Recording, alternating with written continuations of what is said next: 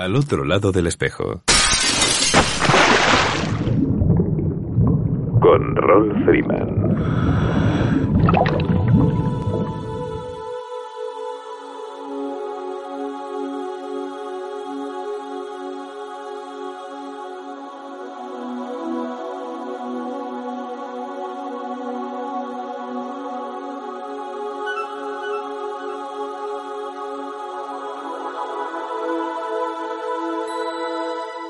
Amigos, saludos alados y bienvenidos a una nueva edición de Al otro lado del espejo. Un programa que hacemos con cariño para ti desde lo más profundo de un océano lleno de inagotables emociones. Deslizándonos libres e ingrávidos, surcamos cada semana las ondas del ciberocéano en nuestro virtual submarino amarillo bajo la cota cero. Emitiendo para el mundo desde el 107.3 de Radio El Campello y el 87.5 de Onda Cartagena. Y como siempre, desde ivox.com.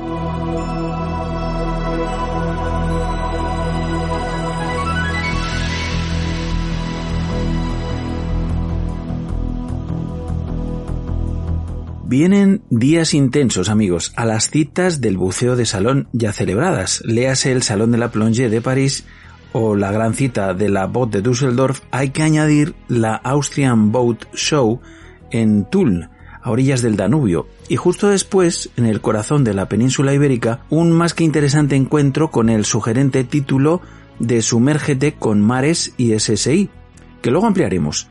Semana de descanso para recuperarte de la intensidad de la experiencia, que la tendrá, y de paso que puedas celebrar el Día del Padre, si es que te lo mereces, para volver a la carga esta vez en Barcelona para el Mediterranean Diving Show, lo que siempre conocimos como el Salón de la Inmersión de Cornilla. Ah, y que no se me olvide, este mes, que irrumpe con tanta fuerza, además nos dejará dos citas Blue Drinks. ¿Cómo te quedas? Como veis, no hay tiempo que perder y en absoluto hay que dejar de tener contacto con el mundo submarino que tanto nos apasiona y que tantas satisfacciones nos proporciona. Salud mental y física, amigos, vital para afrontar el desafío de vivir, que no es poca cosa, de verdad os lo digo. Y además, como decían algunos de mis maestros, mientras estamos en estas cuestiones, no andamos por ahí delinquiendo. Nos vemos en los mares o en los bares y ahora también en los encuentros del buceo. Bueno, pues después de esta entrada a Porta Gallola, atentos al briefing. El plan de inmersiones para esta noche va como sigue. Sumérgete con Mares y SSI en su cita con los buceadores del puntito. Tendremos la oportunidad de charlar con Marc Mayoral, Business Manager de Head Ibérica. Buceo Conciencia, la sección de biología marina que nos trae la doctora Mercedes Varela desde las áreas de Posidonia Ecosports. Buceo Racional con José Coronel Gualdrapa, cuestionando hasta el detalle más insignificante, aparentemente, de todo lo que rodea la actividad del buceo. Cuéntame un pecio, la crónica de Alejandro Gandul acerca de un punto de inmersión en la historia de los naufragios alrededor del mundo y La cara oculta, sección de buceo tech dirigida por el instructor trainer de Dark Side Mount Oscar L. García. Y con las microsecciones habituales del programa, mi cuaderno de buceo, el repaso a nuestros programas emitidos hace ya cuatro añitos y la agenda de propuestas para pasar tu tiempo en superficie, nos daremos una noche más por buceados. La foto de la semana es un ambiente de arrecife que derretiría de emoción al buceador más adusto. Se trata de una cuadrilla de al menos seis tiburones puntas blancas. Nos la envía desde Cancún, México, su autor, Miguel Ángel Armengual, con una nota que dice Te estoy enviando una foto que tomé en el archipiélago de Revillagigedo, uno de mis lugares favoritos en México, específicamente en un risco de piedra nombrado Roca Partida, que viene desde el fondo del mar y sobresale unos pocos metros en la superficie.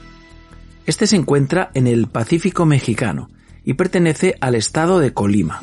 Para llegar allí se necesita hacer una navegación de 30 horas aproximadamente.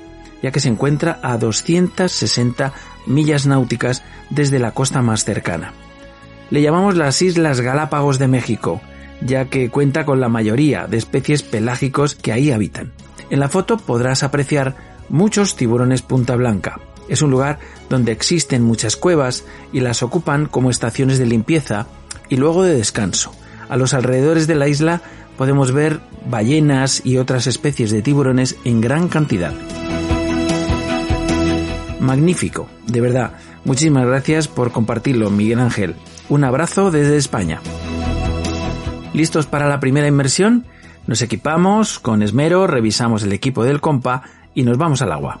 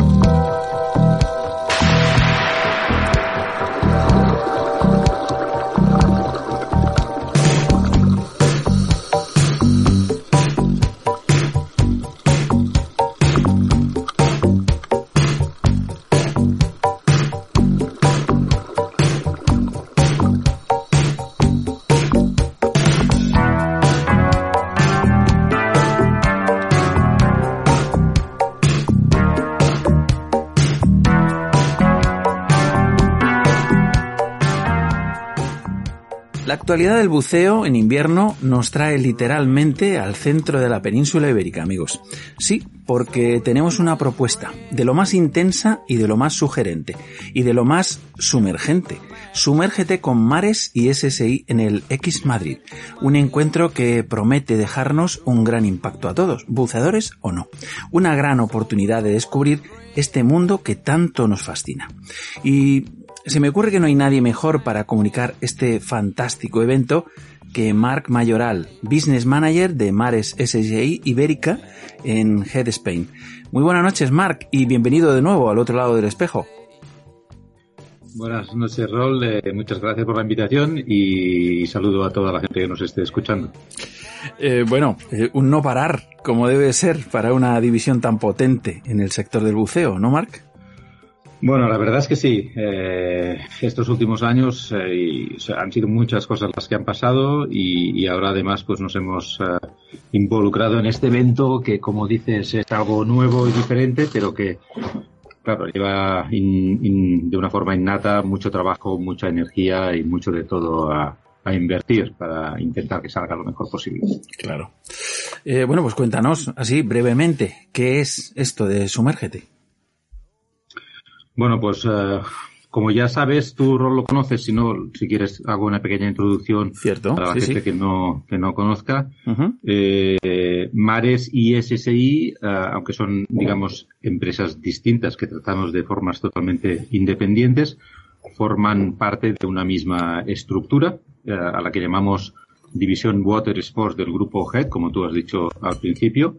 Para la gente que no lo sepa, el grupo HEAD, que seguramente le suena a todo el mundo, tiene tres grandes divisiones, la división de Racket Sports, con todo el tema de tenis, pádel y demás, la división de Winter Sports, toda la parte de esquí, fijaciones y tal, que seguramente a la gente también le suena, porque hay muchas imágenes, tanto de ATP como de Copa del Mundo, siempre por la tele, pero hay una tercera división, que es la división de agua, que es la que nosotros, eh, digamos, gestionamos aquí en el territorio ibérico. Y dentro de esta división, Water Sports, hay uh, también subdivisiones o marcas, ¿no? que en este caso son Mares, SSI, Revo y Zox, que son las cuatro marcas que nosotros gestionamos aquí en nuestro territorio. Entonces, con todo este, digamos, conglomerado de marcas, pues, uh, claro, manejamos actualmente eh, muchos clientes, alrededor, considerando la parte de natación, que es Zox, unos 700, entre 700 y 800, sin la parte de natación debe estar entre 500 y 600. Entonces, Normalmente lo que hacemos, o hemos hecho estos últimos años para la parte de buceo, es decir, mares y SSI, pero también eh, Revo, que es la parte de recicladores o rebreeders, que además hace un par de años pusimos en marcha el proyecto Horizon, que es una mezcla, uh -huh. digamos, entre las sinergias de mares y Revo para crear, el, para crear este nuevo rebreeder de circuito semicerrado. Pues, eh, como te decía, eh, intentando ayudar a todos estos nuestros eh, clientes, pues pensábamos qué podíamos hacer este año 2023 después de todo lo que ha pasado estos dos o tres últimos años con la pandemia, la suspensión de las ferias, que prácticamente no hemos podido viajar, que no nos hemos podido encontrar. Ahora estamos ya en una mm. situación prácticamente normal, pero han sido años difíciles, ¿no? Entonces, eh, hace unos meses, valorando qué, qué podíamos hacer, llegamos a la conclusión de que teníamos tres opciones. Una era no hacer nada, que siempre es una opción. Uh, otra era acudir a, uno de los eventos que, estaban uh, ya, digamos, en preparación o que se iban a montar, tipo ferias o lo que sea, que es algo que hemos hecho ya uh, muchas veces, o intentar montar algo nuevo y distinto, ¿no?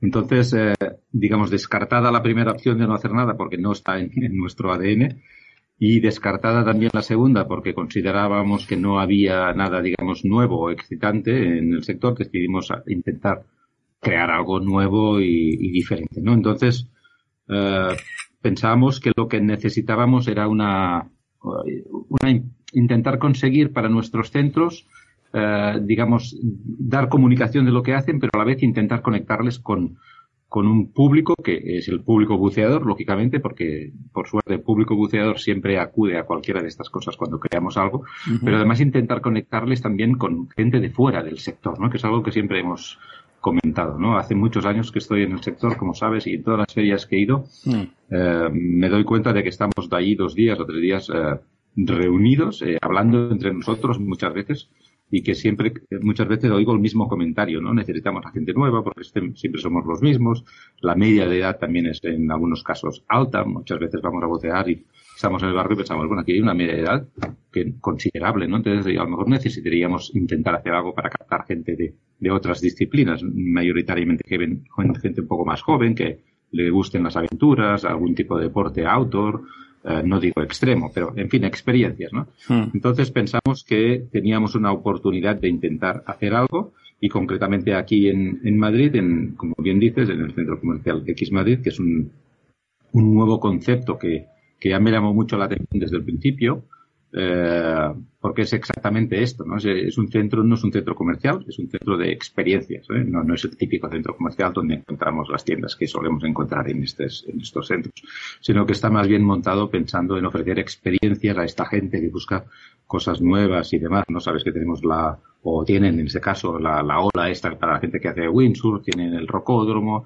tienen uh, una zona de patinaje con skate, tal, tienen mm, tiendas de, de, motos, de bicicletas, en todo un poco enfocado a, a, este mm. tipo de público y pensaba que era el sitio ideal porque además en este sitio tenemos la piscina más profunda de España, ¿no? con unas instalaciones fantásticas.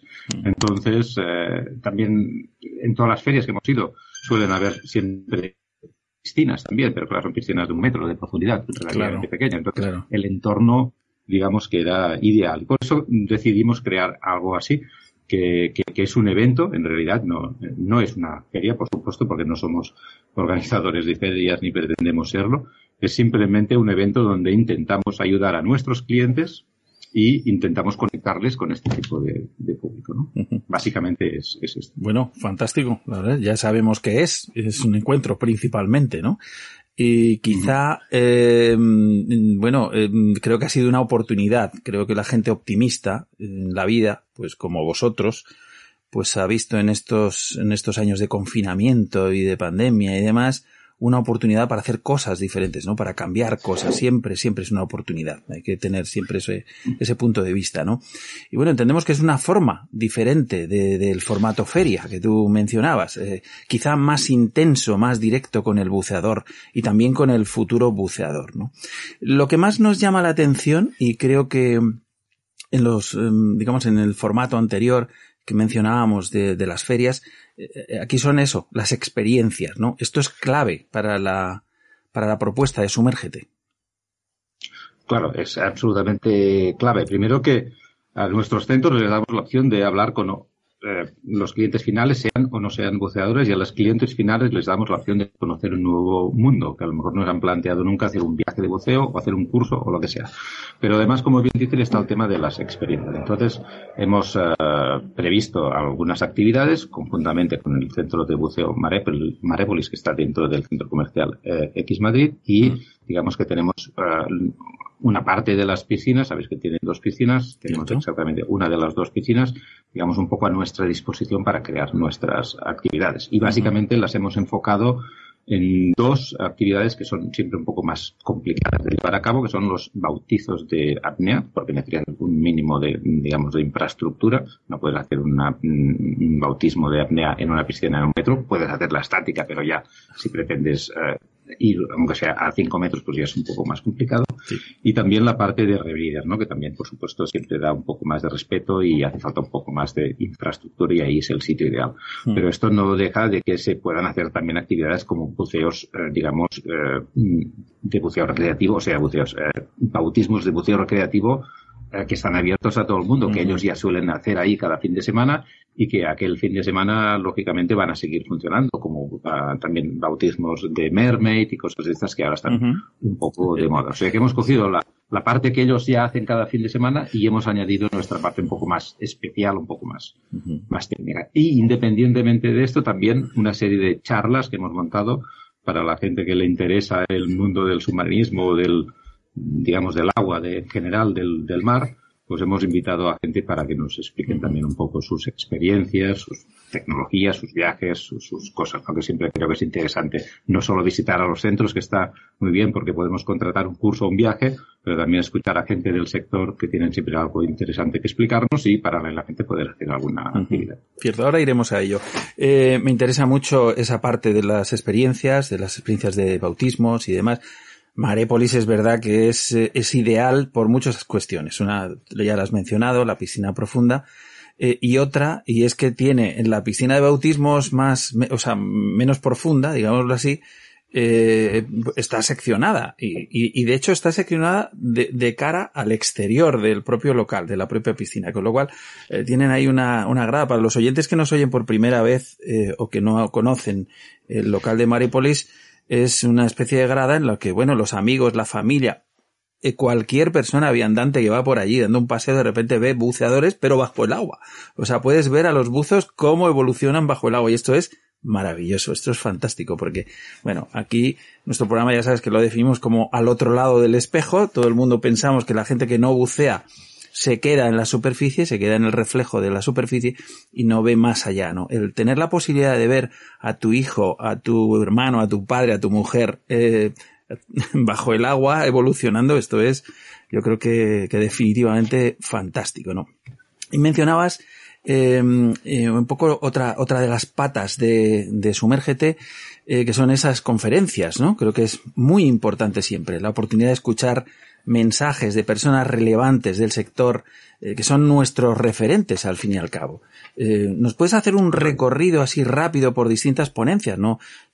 ¿Quieres mencionar todas o solo mencionar algunas como tú quieras? Pero en fin, sería interesante. Mm, bueno, no, hay, hay bastantes, ¿eh? entonces tampoco tenemos eh, cierto, cierto, tanto tiempo. Una pincelada. invito, invito también a que, que se conecten a, a, la web porque ahí están todas, que es sumergete.net Ahí van a poder ver todas las charlas, pero a nivel general diría pues que habrá charlas eh, de viajes, por supuesto, eh, habrá charlas de tiburones, habrá charlas de material también, que en este caso está a cargo eh, nuestro, que son concretamente tres. Una que hablaremos del nuevo ordenador Sirius, otra que hablaremos del Horizon, como el Rebrides que te he comentado antes, y la tercera que es la explicación de la nueva tecnología Ergotrim, del hinchado y deshinchado neumático de los chalecos, ¿no? que estas son nuestras tres propias, pero hemos invitado a gente, yo que sé, como Carlos Simón, con el tema de los viajes, con el tema de los tiburones, Jordi Riera, que está haciendo también eh, cosas muy interesantes con los tiburones azules en la parte del Cap de Creus, que es el único sitio en el Mediterráneo donde ahora mismo se pueden eh, ver eh, tiburones azules.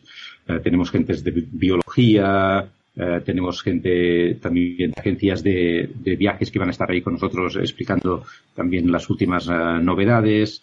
Uh, en fin, no quiero, digamos, personalizar en nada porque muy hay bien, muchas cosas distintas. Hmm. Entonces lo que prefiero es invitar a la gente a que accedan a, a través de, de la web para, para determinar a, a, cuál de ellas les interesa más, uh -huh. más ir, ¿no? Por supuesto, para eso, para eso es un poco este, esta, esta entrevista contigo, ¿no? Para animar a la gente a que se sumerjan en, en vuestra página, ¿no? En la página de sumergete.net.org, eh, eh, .net. .net. Sumergete.net. Correcto. Sí. vamos a empezar ahora estas dos semanas que quedan, mm, digamos, a hacer un poco más de esfuerzo en el tema de comunicación, hmm. porque pensábamos que hacerlo mm, antes quizá mm, eh, quedaba un poco demasiado lejos, pero ahora sí estamos en las dos semanas, digamos, principales, incluso claro. son dos, dos y media, casi tres, porque al final empieza el, el viernes, con lo cual son casi dos semanas y media o tres, con lo cual eh, nos quedan los últimos 10 días, 12 días importantes a nivel de comunicación y precisamente estamos ahora trabajando en, todo esto. Claro, porque la gente se vaya haciendo su huequito en la agenda, claramente. Em, algo que está en primera plana o en las cuestiones por orden de relevancia a nivel mundial es precisamente la cuestión del clima y la necesidad imperiosa de dar pasos en la sostenibilidad medioambiental. Y de una manera destacada entre la comunidad del buceo, por todo porque tenemos información de primera mano, somos testigos de excepción, embajadores de la vida marina frente al resto de la población y porque de algún modo también nuestros buceos pueden impactar y muy directamente en ese medio marino que queremos proteger. ¿Qué propuesta o qué mensaje quiere comunicar también el encuentro Sumérgete en este sentido, Marc? Claro, una, Sí, sí, cuando vayáis a la, a la web también lo, lo, vais a ver, ¿no? Una de las eh, motivaciones que tenemos precisamente es esta y lo estamos vinculando también a nuestro proyecto Blue Oceans que tenemos en, digamos, en, en, sincronía con nuestra empresa hermana que es SSI, ¿no? Mares SSI, sabes, como he comentado al principio, que forman parte del mismo grupo, entonces se creó hace años ya el proyecto Blue Ocean dedicado a, la, intentar promover la, preservación y el, cuidado del medio marítimo, ¿no? Eh, también a nivel de, material, eh, porque no solo una cuestión, digamos, eh, filosófica, es también una cuestión física, ¿no? Somos, digamos que estamos creando material para ir a bucear, pero lo estábamos envolviendo no hace muchos años en cantidades ingentes de plástico, que, que, además eh, muchas de estas mm, piezas que se fabrican, se fabrican en países donde no tienen el cuidado que deberían de tener cuando están fabricando. Entonces ya hace años también que desde la parte de mares se cambió totalmente esto y ahora los envoltorios que estamos utilizando, mm, yo diría que prácticamente se ha reducido entre un 70 y un 80% el uso del plástico a cantidades eh, prácticamente inexistentes. Ahora mismo, ayer estaba recibiendo muestras de, de, la colección de este año para llevarlas precisamente a Madrid y me estaba, me estaba dando cuenta, digo, es increíble, ¿no? Hay aquí tres cajas inmensas llenas de material y no hay un, un solo trozo de plástico, lo cual hace solo tres o cuatro años era impensable. Claro, Esto creo que es un esfuerzo que, que muchas veces no, no se ve, no, la gente a lo mejor no lo valora porque muchas veces es incluso más caro fabricar en según qué materiales que no mm. sea plástico, ¿no? Pero que lo estamos haciendo eh, un poco con la filosofía y, el enfoque de, de preservación que, que, creo que tenemos que tener todos. Bueno, algunos sí, que ya te lo digo. Como, como comentaba antes, el buceador, sobre todo el que lleva años implicándose en las limpiezas de fondos y en este tipo de campañas y demás, que somos muy sensibles al tema, claro que nos damos cuenta. O sea, decir, aquí lo he comentado muchas veces, oye, he llegado a la farmacia y por primera vez ya no me han dado la bolsita esta para meterme ahí la pastilla de no sé qué, que me te daban una bolsita que solo te llegaba para casa, que luego la devuelvo siempre, porque sabes que tienen eh, lo que llaman el punto secret, ¿no? Para recoger todos los envoltorios y todos los envases, eh, antes era en, en plástico y, y, de repente empezó a ser en papel reciclado. Bueno, eh, claro que me di cuenta. O el supermercado cuando llegas y de repente tienes bolsas para la fruta de papel o o de algo parecido a plástico, pero que ya no es un plástico al uso, ya es un material compostable, ¿no? Claro que nos damos cuenta perfectamente. O sea, por eso te digo, el buceador tiene una sensibilidad eh, diferente, una sensibilidad ya bastante desarrollada, de primera mano. Y por eso es tan importante que haya más buceadores. Cuanto más buceadores, más sensibles con el planeta seremos. Eso lo tengo clarísimo. Exacto. Es, es obvio. Así que bueno. Es así, eh, porque cuando te miras el mar desde fuera, si no eres buceador, claro, no nada. nada que la puesta de sol o el paisaje, Efectivamente. pero sea a un metro, a veces dices, pero Hombre, es, no, es noticia además, pues de esta semana, ¿eh? aparte que no es la primera, ya, ya lo sabemos, ¿eh? nuevos hallazgos, esto lo era de suponer, nuevos hallazgos en el fondo marino, en el fondo profundo, hay, eh, bueno, hay zonas que son auténticos vertederos mundiales. Cuando se habla de estas islas de plástico en la superficie, en determinados vórtices del planeta, acumulación de plástico que está en superficie, también está la basura que se hunde, obviamente, ¿no? Y que también por efecto de las corrientes y demás termina en zonas, pero estamos hablando de inmensos vertederos, los, los vertederos más inmensos del planeta están bajo el agua, lamentablemente. Y esto, pues claro, pues tienen que ser los eh, institutos de investigación los que llevan estos ROVs submarinos o estos sistemas de, de, en fin, de un poco de, de, muestreado, de todo el mapeado del fondo marino, los que van descubriendo estos detalles, ¿no? Y se traslada al resto de la sociedad para que seamos conscientes. Pero bueno, los que estamos en el, en la película ya, ya nos lo sabemos. Así que nada, Marc, ya tenemos el qué y el cómo y, y el dónde. Nos falta el cuándo. claro, esto es eh, el fin de semana eh, del 10, 11 y 12 de marzo, es decir, como comentaba antes, dentro de eh, tres semanas, como dos, y, dos, y, media. Eh, entonces, bueno, invitamos desde aquí a, toda la gente que nos está escuchando que, pasen a, visitarnos, por supuesto, porque es un, evento que montamos con toda la ilusión del mundo, no solo pensando en nosotros y en nuestros clientes, sino pensando, como estábamos comentando ahora, un poco más a nivel global, ¿no? Para intentar ayudar a la industria en general y también eh, con este sentido de esta comunicación de conservación y de apoyo a, todas las instituciones que están intentando hacer algo para conservar el medio marítimo. Sí, señor. Pues nada, eh, resumimos así un poquito, 10, 11 y 12 de marzo. La División de Mares y SSI en GED Ibérica propone y te invita al encuentro Sumérgete con Mares y SSI en el Centro X Madrid que está en la calle Oslo 53 de Alcorcón, en Madrid. Eh, que tenéis transporte público hasta allí, tren de cercanías, la línea C5, desde el mismísimo corazón de Madrid, desde Atocha.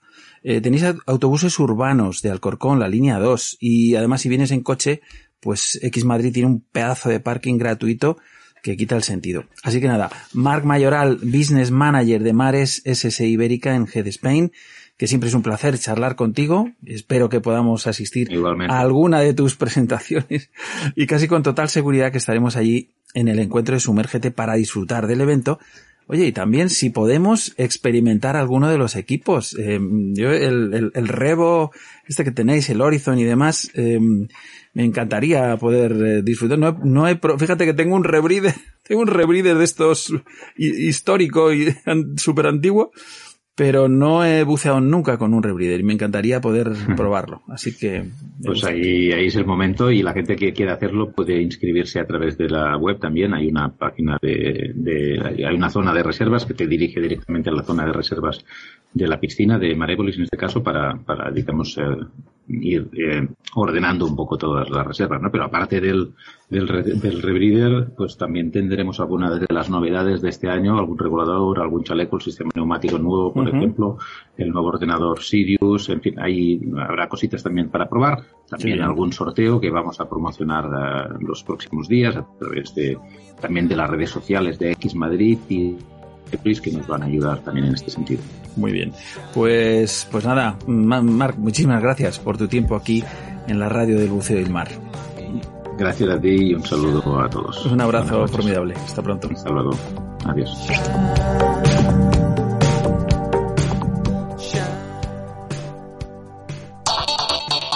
Nadie sabe lo que puede hacer hasta que decide intentarlo. 1949, Ludovico Mares diseñó y fabricó sus primeras máscaras con un objetivo claro, compartir su inmensa pasión por el mar con el mundo. Diving, snorkeling, freediving, spearfishing, entra en una nueva experiencia. ¿Estás preparado para emociones mucho más profundas? Tecnología, vanguardia, innovación y el mejor diseño italiano. La chispa que enciende el engranaje Mares sigue siendo la misma que hace 68 años la pasión. ¿A qué profundidad te llevarán nuestras aletas? Todo lo que no te da el mar, lo tiene mares.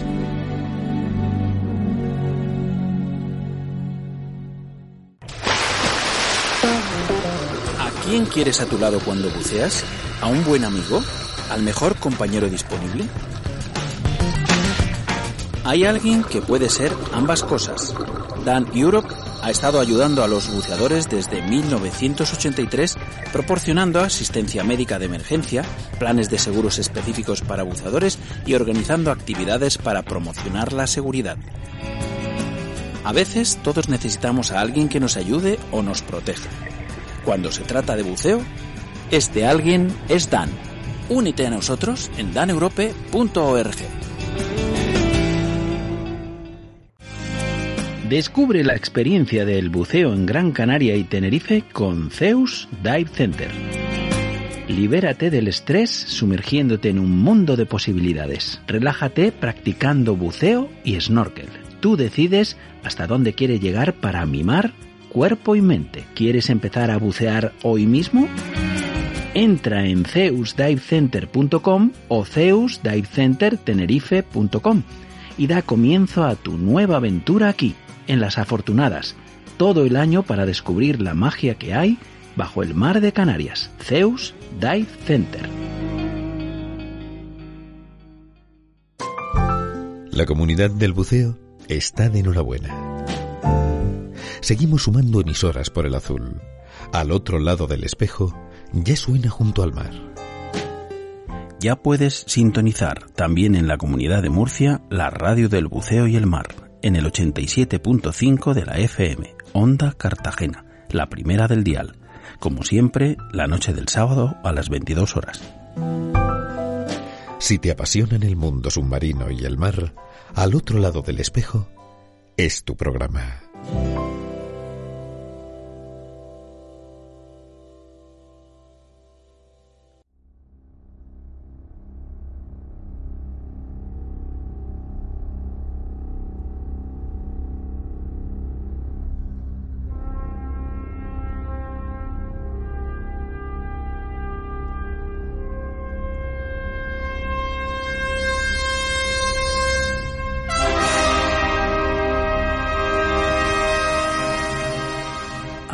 Como estamos en este programa a las ciencias de la oceanología o la oceanografía, las ciencias del mar, que dirían otros, expresiones todas sinónimas y que abarcan todas las formas de estudio de los mares u océanos, ya sean los procesos químicos, físicos o geológicos. Sin embargo, son los biológicos, por una razón obvia, los que más nos seducen y llaman la atención como buceadores.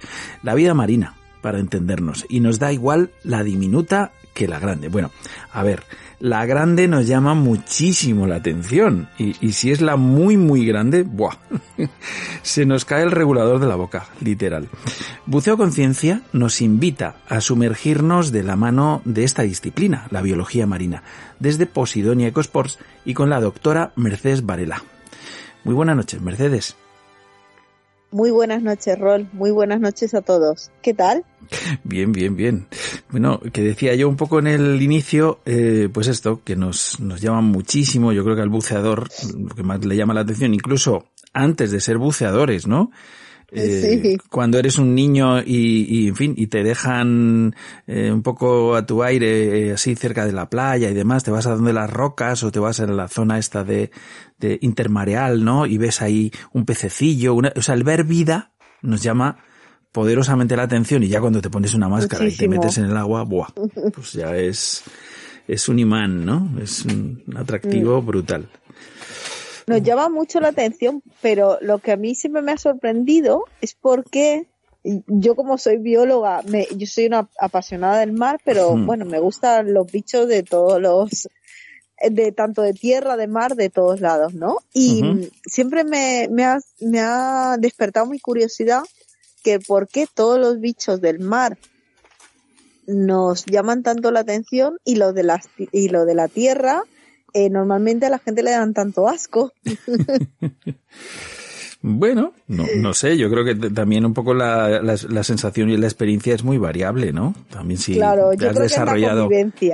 creo que es un poco el desarrollo, sobre todo de la infancia, ¿no? Esto es, creo que es vital, es importantísimo, ¿no? Es decir, los niños que se han desarrollado, pues en un ambiente rural, por ejemplo, muy, muy de cerca de la naturaleza y conviviendo siempre con animales, pues lo, lo viven de una manera muy, muy natural y muy diferente, ¿no? Y luego, pues los, los niños más urbanitas y demás de las ciudades y demás, pues es, es una cosa, en fin, que les cuesta un poco más, ¿no? Bueno, yo tengo que decir que soy la oveja descarriada de mi familia, porque mi familia en general es bastante urbanita. Sí. Y de hecho eh, a mí siempre me ha fascinado la naturaleza. Sí. Y, pero como provienes de una educación urbanita, la primera vez que me sumergí vi los peces, eh, salí corriendo del agua, dije, aquí no me meto nunca más en mi vida. Te digo. Pero bueno, afortunadamente, eh, después de unos minutos todo cambió, pero, Sí. pero la primera sensación eh, no me gustaba nada. Nada, nada, nada el mar. eh, O sea, era como, Dios mío, ¿esto, esto qué es? Se mueve todo aquí abajo. Pero bueno, luego a los minutos uno va recuperando, los padres también ayudan a que, a que venga poquito a poco, métete y, y yo decía, se me tiran encima los peces, se me tiran encima y no, es que los peces pasaban de, pero, pero sí que es verdad que, que al final los que nos criamos en zonas tan urbanas. Eh, nos cuesta nos cuesta apreciar mucho más la naturaleza. Yo, bueno, los niños que se crían en el campo y viendo bichos, Mm. pues, pues sí, la verdad es que aprenden otras cosas. Ahora los míos, no, no es que nosotros vivamos demasiado en el campo, pero, pero bueno, sí que tienen otra visión porque vamos mucho a la montaña, vamos al mar y, y aunque se hayan criado un poquito en ciudad, sí que tienen eh, esa visión más, que intento yo darles más, más natural, ¿no? Claro, claro. pero pero los niños de ahora, mira, en estas, nosotros en invierno, aquí en, en el centro de buceo, como, como el mar no está, no está muy apetecible en estos días, sobre todo la visibilidad, hay mucha turbidez, nos dedicamos mucho a la educación ambiental. Sí. Y, y esta semana hemos tenido una, unas visitas a, a las depuradoras con los alumnos de instituto que los llevamos a ver eh, la depuradora de agua por el hecho de que ellos vayan enlazando en su cabeza de dónde vienen los recursos naturales. Porque si no se piensan que los huevos vienen del supermercado y no hay más preguntas más allá de eso. Sí. Y el agua igual sale por el grifo y ya está. Bueno, entonces les explicamos eh, la parte de qué pasa con el agua que, que sale de, de los grifos, a dónde va. Y para ello se, bueno, se hace la visita in situ en la depuradora. Y la verdad es que es muy interesante porque, porque ahora mismo, en la actualidad, afortunadamente, eh, los ciclos están muy cerrados, es decir, el agua que sale de la, que llega a la depuradora se depura y luego va a la ganadería o va a la agricultura o va, o sea, está muy, muy enfocado para que se cierre el círculo y que todo sea, bueno, pues que tenga una visión un poquito más sostenible de lo que tenía hace 30, 40 años. Sí. Y una de las cosas que, que les hacía de notar en la visita a la, a la depuradora eran los pequeños gestos que desde casa nosotros podemos hacer. Uno de ellos, que además lo comentaban los técnicos de allí de la depuradora, era, tú fíjate, desde que se han cambiado los bastoncitos de plástico de los oídos Sí. desde que se han cambiado, porque ahora no pueden ser de plástico, ¿no? sino que tienen que ser de otros materiales que sean degradables, ellos nos contaban que todos los días tenían que recoger un montón de, de residuos plásticos de, de los bastoncillos, porque eso no, no eran capaces de retirarlos, se iba colando en los distintos tratamientos de la depuradora. Entonces, que había que hacer un tratamiento específico para eso. Eso implica un gasto de energía y, y, claro, una dedicación a quitar esa parte del residuo que era tan especial. Bueno, pues desde ahora, desde que se ha cambiado, ya no lo tienen. Ya no tienen ese residuo porque ev- evidentemente los bastoncitos se van degradando. Y en el mar nos pasa lo mismo. Yo he dejado Claro. ya de ver esos, esos bastoncitos, ¿vale? Ya no se ven porque ya no hay de plástico. Son biodegradables. Claro. Y, pero ahora ha venido otro problema, que está tanto en todas las aguas, tanto en el mar como lo comentaban la depuradora, eh, las toneladas que sacan de, de toallitas, Sí. de la gente que usa las toallitas y en vez de tirarlo a la papelera, los tira por el váter.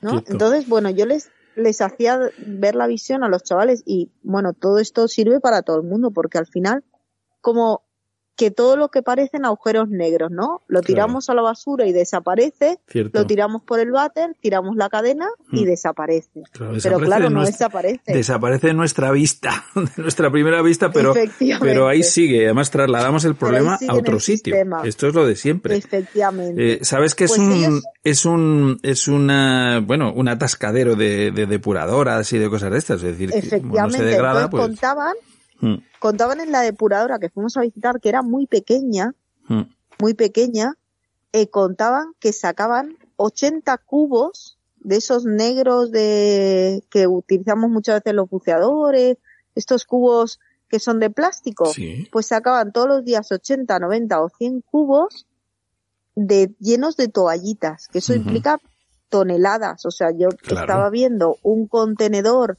de obra lleno y era solamente de un día, eso era por día, un contenedor de obra lleno de toallitas. Ya. que la gente los tira por el bate y de- me decían, da igual que sean degradables, que pongan que se puedan tirar. Es decir, no son degradables y no se pueden tirar al, al lavabo, porque una parte es que ya aquí, pero todavía, desafortunadamente, hay muchos vertidos directamente al mar. O sea, que imagínate toda esa cantidad Mm, de, de celulosa, que además lo hemos hablado muchas veces, que la celulosa en el mar no se degrada, claro. que va llegando a- al mar. Y, y una de las cosas que a mí me gustaba y, y resaltaba era que pequeños cambios, aunque nos parezcan pequeños, tienen grandes efectos. Por ejemplo, los bastoncitos, que fue muy criticado, ¿no? Siempre eh, cuando se cambiaron los bastoncitos y se prohibió los bastoncitos de plástico, la gente pensaba, bueno, pues es que eso es una tontería. Lo que deberían es dejar de fabricar plástico. Es que no deberían ¿no? de existir para empezar, ¿sabes? Eh, Claro, O sea, cualquier otorrino, como- cualquier otorrino que Sí. cualquier médico hiperbárico te dirá, eh, sobre todo si es Claro. otorrino, te dirá que los bastoncillos no deberían de existir No porque es contraproducente. Y además te dicen que los oídos hay que limpiárselos con el codo. ¿Me Claro. Así de claro, con el codo. Pues, pues imagínate ese pequeñito cambio, Hmm. que muchas veces lo podemos criticar porque parece muy pequeño, pues el gran desahogo que ha hecho que toda la parte que estaba dedicada a, a retirarlo ya Hmm. no, ya no tenga que hacerse. Efectivamente. Claro, ahora aparece un nuevo problema, que son las toallitas. Pero, pero sí que es de, de notar que pequeños cambios que, aparece, que a veces nos parecen tonterías, tienen un impacto a nivel medioambiental importantísimo, Hmm. porque son millones y millones de personas haciendo una tontería, Claro. un cambio insignificante, pero eso sí que es un gran cambio a nivel. Y en el, en el mar pasa lo mismo. Cuando, cuando hablamos de, de pequeños cambios en, en la vida cotidiana, nos parecen tonterías. Y dicen, bueno, es que siempre le echamos la culpa como algo más grande, ¿no? Bueno, es que los coches contaminan un montón, ya. Pero si nosotros podemos iniciar pequeños cambios, Claro. y pequeños cambios pueden ser desde tirar la toallita al sitio adecuado, desde separar la basura un poquito mejor, desde a lo mejor reducir el, el número de, de envases que tenemos, no todos, simplemente a lo mejor decir, bueno, pues mira, voy a empezar a usar eh, botellas eh, de agua de que no sean de un solo uso, que ahora afortunadamente eh, es una una práctica que se hace habitualmente. Cada vez es más la gente que tiene su botella de agua eh, rellenable y no la botella de agua de plástico. Cierto, cierto. Lo que pasa es que hay que recuperar una cosa, eh, Mercedes, que parece que se nos olvida.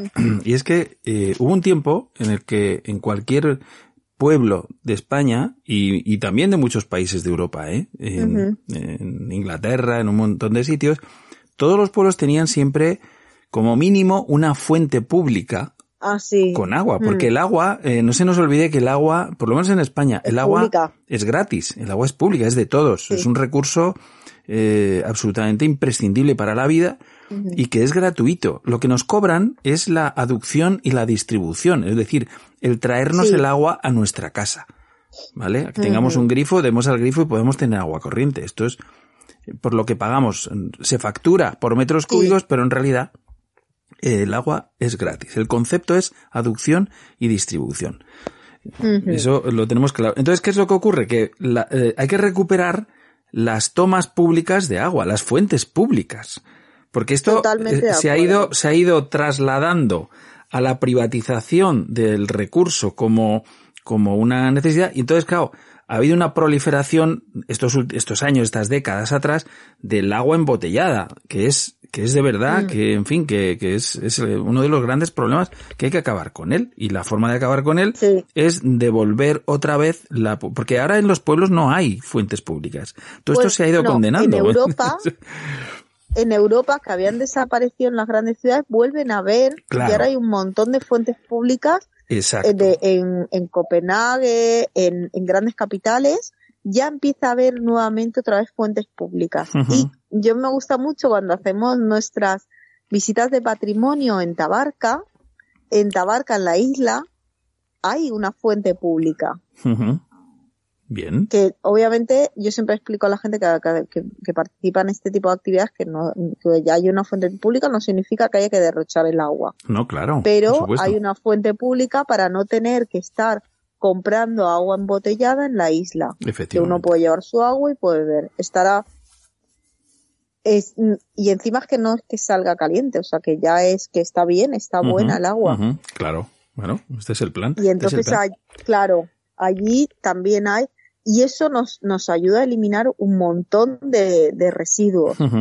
Yo creo que hay un cambio que tiene que producirse también, Mercedes. Yo creo que todo el buceador que eh, ha podido experimentar, por ejemplo, un, un viaje vida a bordo, especialmente, mm. pues vamos a decir, por ejemplo, las zonas eh, del sur de, del Mar Rojo y por ahí, eh, y tanto en los barcos como fuera de ellos, hay una cultura que, que, no es de ahora, que es de hace mucho tiempo y además sorprende que en países que consideramos desérticos y demás, eh, pues por ejemplo en el cuarto de baño eh, lo que funciona es, es una manguera para limpiarte. ¿Sabes? O sea, el agua. Es decir, que ellos no atascan las tuberías con papel porque principalmente no lo usan o lo usan poquísimo, ¿no? Entonces, lo digo porque ese cambio, por ejemplo, en, en nuestro ámbito occidental no es habitual. Aquí usamos el papel higiénico y, y desde hace unos años, pues estas eh, toallitas que este comentábamos, que por cierto me sorprende porque yo ya tuve una entrevista aquí en el programa con, con Pilar Zorzo, que es la presidenta de la Asociación Española de Basuras Marinas, y discutimos sobre el tema este de las toallitas, porque decía, digo, mira, he tenido un contacto precisamente con una cadena de supermercados muy famosa de este país mm. y me han enviado una muestra de, de, digamos, papel VC húmedo, que es lo que, bueno, puede estar en controversia. Yo, la verdad es que dice, bueno, se supone que reúne todos los requisitos, está sujeto a las normas eh, ISO y UNE y demás, y que se supone que tiene una degradabilidad probada y demostrada que permite o que debería de permitir que se pueda arrojar en todo caso al, al cuarto de baño. Ahora, claro, ¿cuántas? ¿Cuántas? Porque eso tiene un proceso, como todo, ¿no? Y, en fin, tiene que ser muy limitado. Claro, y la degradabilidad, el problema es de cuánto tiempo estamos hablando. Exacto. Claro, obviamente, entre no degradarse nunca y, tardar años en degradarse. Claro. Eh, hay una diferencia. Ahora la tendencia que hay con este tipo, eso es que las cosas cambian muy deprisa en temas de investigación y innovación. Ahora la, la tendencia que hay es a que estas eh, tipo de papel húmedo que tiene una degradabilidad mayor se rompan, las fibras se rompan con más facilidad, ¿vale? Y entonces eh, puedan desaparecer más rápido. Pero estamos en las mismas. Al final, todo el agua de la depuradora, aunque se utilice para agricultura, aunque se utilice eh, para devolverla otra vez a los ríos para que llegue al mar, al final llega al mar. Claro. Y en el mar, aunque no veamos ese residuo, ese residuo está. Eh, entonces, claro, la, la tendencia es hacer fibras que se rompan, que sean más fáciles la, la, la, no la degradación, sino la rotura en pequeños elementos pero en el mar no se degrada. Bueno, y supongo, Mercedes, que, que, también en todo ese proceso eh, tienen mucho que ver la biología, tiene mucho que ver pues todo el tema de las bacterias y todo el tema de, digamos, los elementos más, eh, más pequeños que, que son los que de alguna manera digieren, ¿no? Y transforman eh, todo este material. Es que si no se produce esto, estamos con lo mismo. O sea, no. claro, las bacterias del agua dulce sí que son capaces de degradar la celulosa, ¿vale? Porque, porque efectivamente cualquier, cualquier sustancia vegetal que caiga en un río se degrada, ¿vale? Más o menos rápido, pero se degrada. Pero en el mar, eh, en cuanto pasa de lo, del, del, de la zona intermar, de la zona del litoral, que tiene contacto de tierra y mar, ya está. Ya, no hay degradación rápida. de, entonces, claro, por una parte, eh, sí, es mejor, es un paso adelante el tema de las toallitas húmedas, pero sigue siendo, sigue siendo un problema por la cantidad, lo que hablábamos, ¿no? Siempre cuánta gente lo utiliza. Claro, está tan extendido su uso que al final, y, y simplemente la solución eh, o la mejora del uso pasa por tirarlo a la papelera, ¿eh? Claro, claro. Al final tampoco es, pasa por tirarlo a la papelera, porque en tierra Sí, tiene una degradación pues muy buena. Esto es lo que se hace en el barco, precisamente. En el barco te dicen no tires ni papel ni nada. Tú utilizas la, manguera, la, manguera para limpiarte, para lavarte bien, y luego en todo caso el secado y estas cosas, pues te lo haces con papel, pero va a la, papelera, a la papelera y ya tiene otro tratamiento. Eso lo podemos mm. hacer perfectamente, pero bueno, eh, tenemos que es tenemos, fácil de incorporar. Claro, tenemos que incorporarlo a nuestra cultura que no la tenemos y es raro. Esto es muy raro que los mm. países eh, digamos, eh, desérticos sí lo tengan implementado y nosotros, que se supone que tenemos más agua, aunque es verdad que no hay que, no hay que, en fin, no hay que pasarse, pero bueno, en fin, unas cosas por otras. Mercedes, tenemos que dejarlo aquí. Eh, interesante, como siempre, lo que nos traes en Buceo Conciencia. Un placer. Bueno, un placer, Rol. Muchísimas gracias. Un besote. Hasta pronto. Chao. Va danser le long des galpes clairs. À des reflets d'argent la mer, des reflets changeants sous la pluie.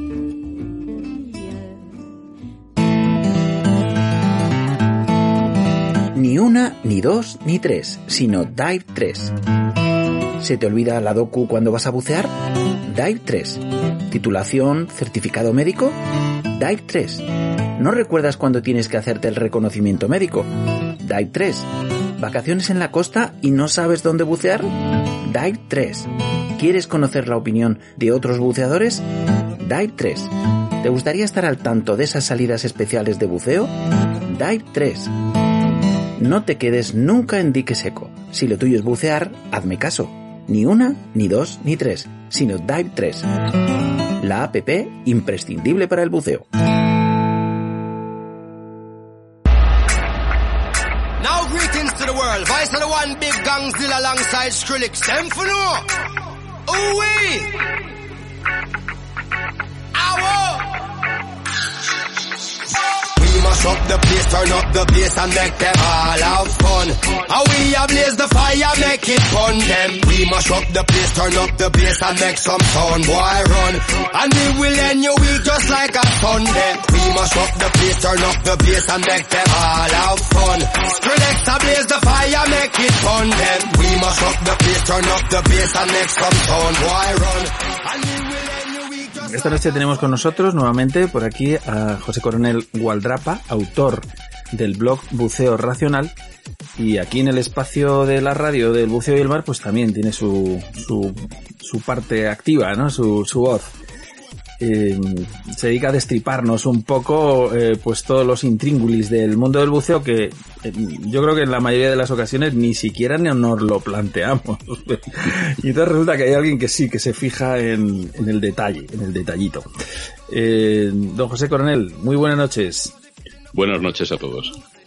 Bueno, pues nada, oye, bienvenido otra vez, una semanita más por aquí, por la radio del buceo y el mar. Y, y bueno, como siempre, poco a echar un vistazo a, a los cimientos, a los cimientos. Algo que por otra parte creo que, dada que tu profesión es eh, arquitecto, pues también tiene mucho sentido, ¿no? Eh, bueno, eh, debiera tenerlo, ¿no? pero parece que, que, vivimos una época donde no importan demasiado, importan más los, los resultados inmediatos. Pero bueno. Está claro. Bueno, pues, eh, pues usted me dirá, José, ¿de qué hablamos esta noche? ¿De lo divino o de lo humano? ¿O qué te apetece? Eh, pues de lo divino poco, no tengo mucho que decir, la verdad. Eh, y respecto de lo humano, pues eh, en el blog eh, hay un cierto retraso, ha habido un cierto retraso porque pues me fui de viaje y de viaje de buceo. Y he pensado mm, en inaugurar una nueva sección que se titule Viajes de buceo. Y la verdad es que mm, estoy un poco dubitativo, ¿no? Porque realmente he visto crónicas eh, de viajes al mismo sitio que, he ido, eh, pues que están muy bien escritas y que, están muy bien y muy evocadoras y, no sé si realmente pues eh, yo podría aportar algo o no. Ah. Mm, bueno, y estoy en esa duda. Bueno, para que eh, aclarar un poco la cuestión, me fui a México, a Baja California, a bucear. Bien, bien. Bueno, pues mira qué, a colación viene lo que dices, eh, José, porque eh, obviamente vamos a tener en el mes de marzo, en fin, en, muy pocos días, voy, a, voy a echar un vistazo así de reojillo al calendario por, para dar el dato, puesto que, en fin, en nuestros oyentes eh, este mes de marzo tendremos doblete en Blue Drinks y aprovecho para decirlo. Vamos a tener, por un lado, el, jueves día 9 en la taberna de mi abuelo tendremos a, Sergi Pérez, que supongo lo conoces también. Hombre, sí, hombre. y luego el miércoles 22 de marzo, pero en el Huichoco tendremos precisamente eh, a Gabriel Vázquez de Buceo Carey, Baja California, La Paz, en fin, una zona que tú, por lo que se ve, conoces ya bastante bien. Sí, la verdad es que he tenido el privilegio. Bueno, si quieres, eh, comentamos un poco el, asunto. Claro. Em, y me gustaría insistir pues en las cosas a lo mejor que no se dicen habitualmente sobre, sobre este. Lo primero es decir que el sitio es espectacular, de verdad. Es decir, es un, es un sitio mm, eh, en cierta manera casi virgen, eh, bueno, es México. Eh, México ya en sí mismo merece muchísimo la pena. Es un, es un exceso en todo, en lo bueno y en lo malo también. Y, pero desde luego yo he vuelto absolutamente mm, alucinado. E-, empatado. Empatado, sí, empatado porque realmente tenía yo ganas de, es la primera vez que voy a México y bueno, pues eh, tenía ganas de ir. Tengo muchos amigos mexicanos, incluso eh, pues eh, em, me habían animado, me habían animado y bueno, nunca había tenido la oportunidad de ir. Te hacía, más, te hacía más por la zona de Yucatán de los cenotes y demás, fíjate, por el por, por la, aquello de buceo técnico y, demás, ¿no? Sí, bueno, esto es una de las cosas que quería comentar. Es decir, realmente el, el para los que no lo conozcan, La Paz pues está en el Pacífico, entre el, mar, el Pacífico y el mar del Cortés, de, Cortés y eh, digamos que está eh, al otro lado de Yucatán, ¿no? de, mm. México. Y eh, mm, por lo que sé, porque tampoco conozco Yucatán, lamentablemente me muero por ir a bucear a los cenotes, a los cenotes profundos, pero bueno, ya, ya caerá. Em, pues eso, en, en, la parte atlántica y caribeña, bueno, pues mm, hay buceo técnico. Esto es otra historia. Hmm. De hecho, mm, el, viaje, que ahora diré por qué me mereció muchísimo la pena, pues dudé en hacerlo, porque realmente el aspecto de buceo en el sentido de, complejidad, de técnica y tal, es inexistente. Es decir, se hace mucho snorkel, eh, se bucea a muy baja profundidad, eh, no hay ningún tipo de sofisticación posible, eh, se baja pues con monobotella. Obviamente el nitrox es desconocido, por lo menos en, el viaje que yo hice. Eh, y en principio, bueno, pues es un viaje que para mi gusto personal, mi mentalidad, pues no era demasiado, en principio, estimulante, ¿no? Pero si no lo hubiera... error, ¿no? Craso error. Eh, si no lo hubiera, una vez más, me, me, hubiera equivocado totalmente si no llego a ir. O sea, pero totalmente además realmente a mí los bichos no es que me entusiasmen precisamente, ¿no? Pero la verdad es que, mm, aunque no me gusten o aunque no le gusten a quien nos está escuchando, el, haber visto lo que, lo que hemos visto allí eh, mm, sale de todo, eh, de toda consideración. Es decir, eh, bucear con una ballena, ¿no? bucear rodeado de marlines, eh, bucear con los marinos, eh, eh, bucear, poder ver, que no la vimos, pero allí sí se puede ver, ¿no? Un cachalote o una orca. Ese tipo de cosas es, es, es algo que, que, mm, sobrepasa completamente todos los esquemas mentales. Y lo bueno del sitio es que allí está todo junto. Es decir, que no hay que irse a, a, ver ballenas a un sitio, a ver orcas a otro, a ver leones marinos a otro. No, allí está todo, todo junto. Y, eh, y en ese sentido, pues, eh, bueno, eh, tiburones ballena, eh, bucear con tiburones toro, este, ha sido sí, sí, sí. La locura, ¿no? La locura en, en ese sentido. Pero ya insisto en que eh, es un viaje de buceo, de un buceo muy sencillo, ¿no? Y, uh -huh. y, y, y, animo mucho eh, a la gente, eh, pues, que está escuchando a ir. Sobre todo un sitio muy curioso, que es Cabo Pulmo. Eh, que merece la pena además eh, decir alguna cosa sobre la historia de este sitio. Este sitio era un pueblo de pescadores que se cepilló completamente mmm, toda la pesca que había por la zona. Y alguien se presentó allí y les convenció para que dejaran de pescar y eh, iniciaran eh, una veda y eh, empezaran a montar centros de buceo. El resultado final es que allí hay una reserva nacional Cabo Pulmo es el paraíso de los hippies, es decir, son cuatro chabolas que además pertenecen a, a, a una o dos familias, es decir, que aquello eh, está prácticamente sin urbanizar, bueno, y sin prácticamente. No hay absolutamente nada, es decir, insisto en que sería el paraíso de los hippies. ¿no? Está absolutamente regulado, eh, lo cuidan muchísimo eh, y, y, viven del buceo. ¿no? Entonces, uh -huh. esto es, Cabo Pulmo, digamos, es la demostración de que la industria del buceo pues puede ser una cosa eh, que sea una alternativa pues a la destrucción sistemática de, de, de, de, los hábitats. Es muy curioso también porque en cuanto se sale un metro de lo que es la Reserva Nacional, inmediatamente ves restos de, masacres, ¿no? Auténticas de, tiburones, de tal, pues porque eh, los pescadores de al lado, digamos, pues siguen pescando y siguen haciendo absolutas barbaridades. Pero es un sitio muy curioso y merece la pena.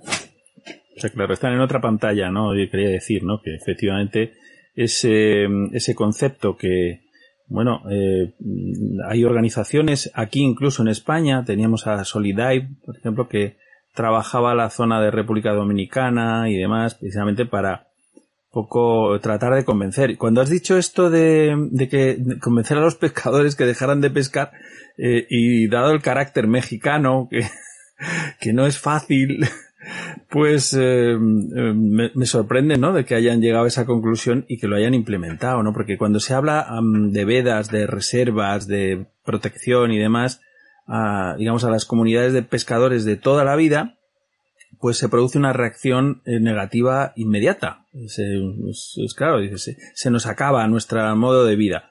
Y lo que ocurre es que cuando, cuando esto se implementa y por fin se convence a la gente y se empieza a cambiar la forma de, de ganarse uno la vida, pues luego los que han experimentado todas esas sensaciones se dan cuenta de que efectivamente era, era la única manera de garantizar su futuro, ¿no?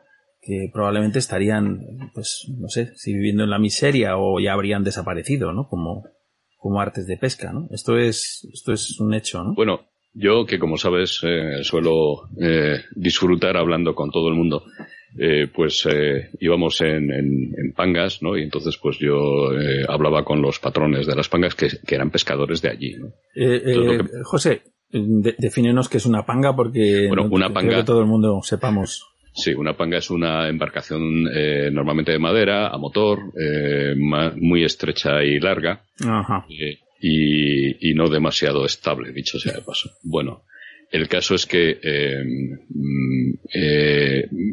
los patrones de allí pues son antiguos pescadores y lo que me contaban era pues que cada vez era más difícil, ¿no? que, que cada claro. vez tenían que irse más lejos, arriesgarse más, uh -huh. había más accidentes y que, y que llegó un momento en que aquello se volvió totalmente insostenible. Parece que el ser humano necesita asomarse al abismo, pero vamos, Cierto. con medio, más de medio cuerpo fuera, sí.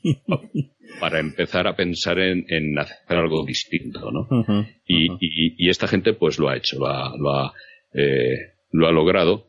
Eh, es eh, y, y, bueno pues eh, no solamente Cabo Pulmo sino bueno Bahía Magdalena La Paz realmente toda esa zona es un sitio que merece muchísimo la pena uh -huh. de ver y animo a quienes me están escuchando a que, a que vayan. Nos mandó un relato hace no muchas semanas eh, nuestro amigo eh, Jesús de Juana, eh, al que le mandamos un saludo desde aquí y que con el que podemos brindar muy de vez en cuando en estos encuentros Blue Drinks en Madrid y que bueno, pues tuvimos la oportunidad en el último Blue Drink también de estar de estar con él y nos mandó precisamente un, un referente, ¿no? De Cabo Pulmo también de no hace mucho. Así que eh, nos hablaba del agua, del agua muy, muy bien, o sea, muy caliente, muy, muy agradable. La Paz un poquito más, menos caliente, puede ser. Este cambio de temperatura es habitual. Depende un poco, depende un poco. La verdad es que lo interesante del sitio es que en cada época del año, o sea, hay buceo en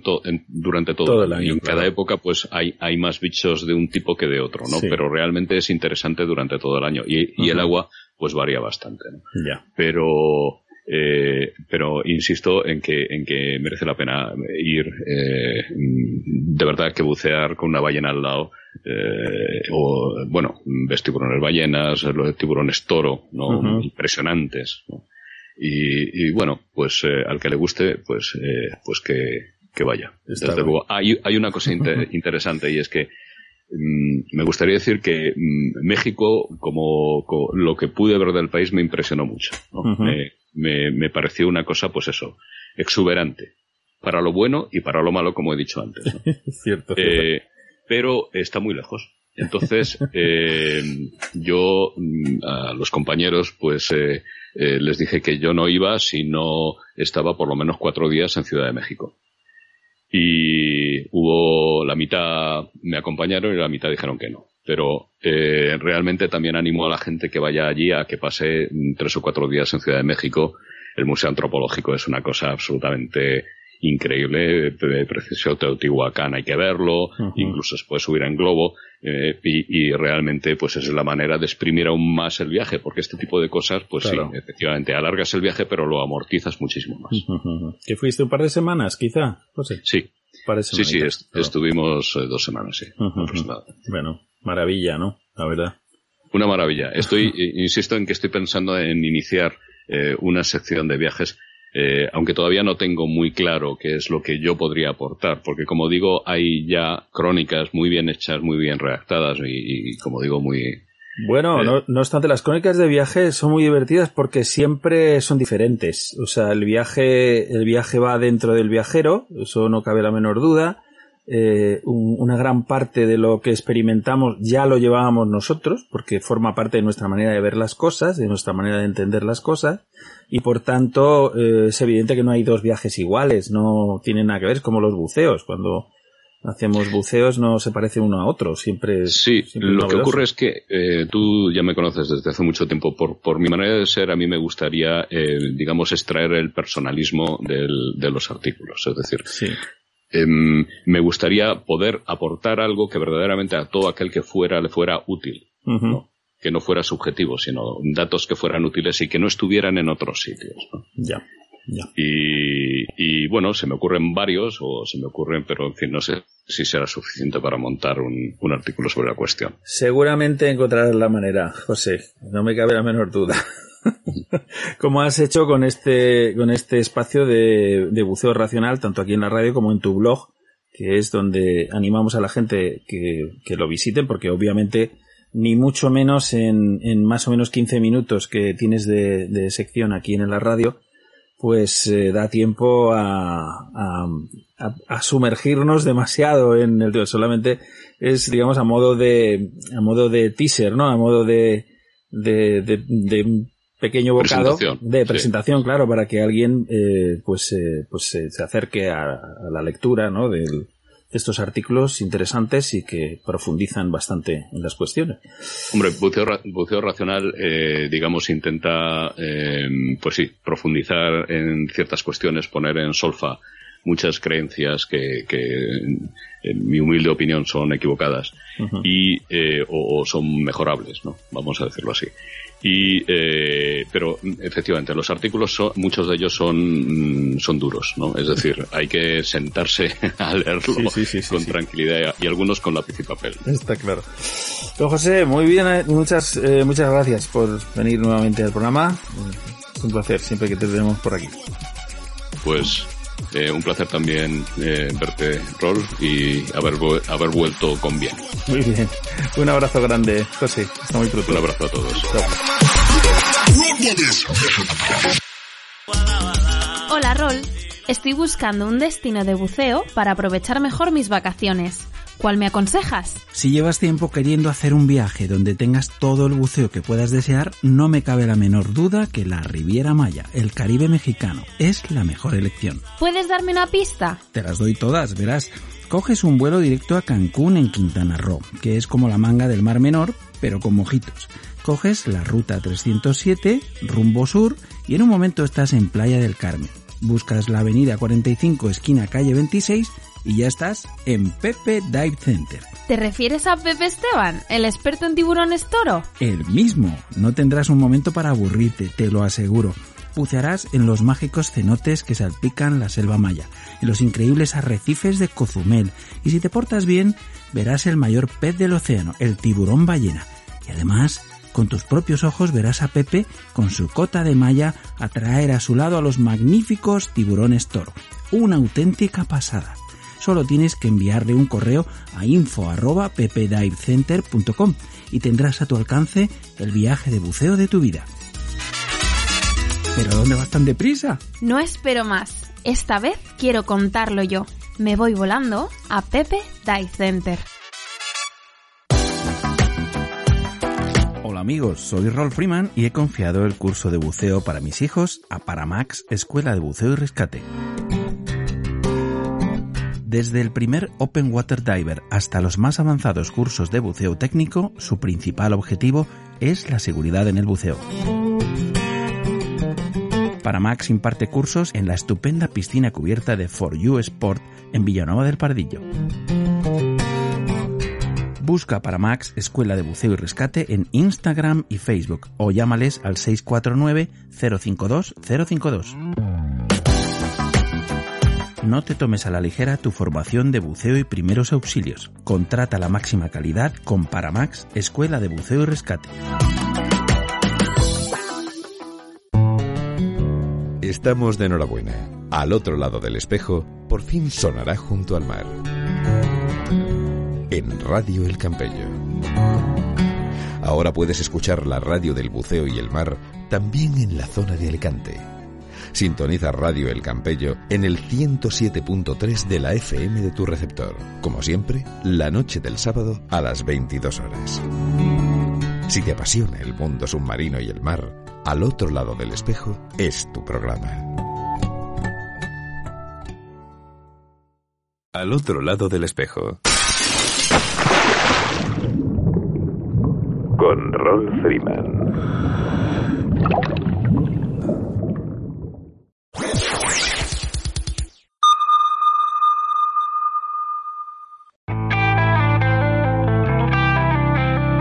Estáis escuchando Al otro lado del espejo, un espacio para respirar a pleno pulmón la brisa marina que sale del fondo del mar.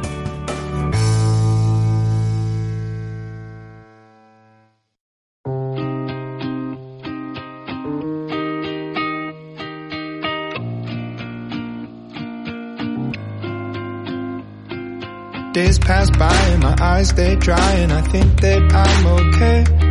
Till I find myself in conversation fading away. The way you smile, the way you walk, the time you took to teach me all that you had taught. Tell me, how am I supposed to move on? These days I'm becoming everything that I hate. Wishing you were around, but now it's too late. My mind is a place that I can't escape. En nuestra siguiente inmersión, de momento, no necesitaremos neopreno, ni botella, ni aletas. Insisto, de momento. Vamos a sumergirnos como si de ratas de biblioteca se tratase en las fuentes y los datos que registraron un desastre o un siniestro en los océanos, y cuyo desenlace, con mayor o menor fortuna, acabó convirtiendo un flamante barco de impecable diseño en los restos de un pecio que, después sí, hará las delicias del buceador más exigente. Recreativo o técnico, ya veremos. Este es el espacio de Alejandro Andul. Cuéntame un pecio. Muy buenas noches, Alejandro. Hola, Rol. Muy buenas noches. ¿Qué tal? ¿Cómo estás? Pues bien, pues aquí ya listo. Como siempre, ya sabes que nos encanta tu sección, nos encantan las propuestas que nos haces. Y, y de momento, pues atento, con las orejas abiertas, a ver dónde nos llevas a bucear. Pues, muchísimas gracias. Hoy, mira, has dicho recreativo técnico, pues hoy los dos.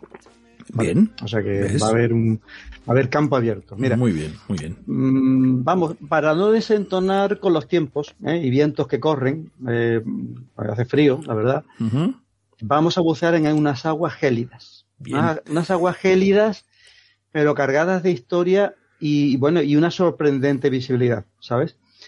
Eh, es una inmersión que es todo un desafío, a pesar de que, como veremos, eh, bucearemos dentro de los límites del aire comprimido. Por eso decía que vamos a estar ahí bailando entre el recreativo y el técnico, ¿no?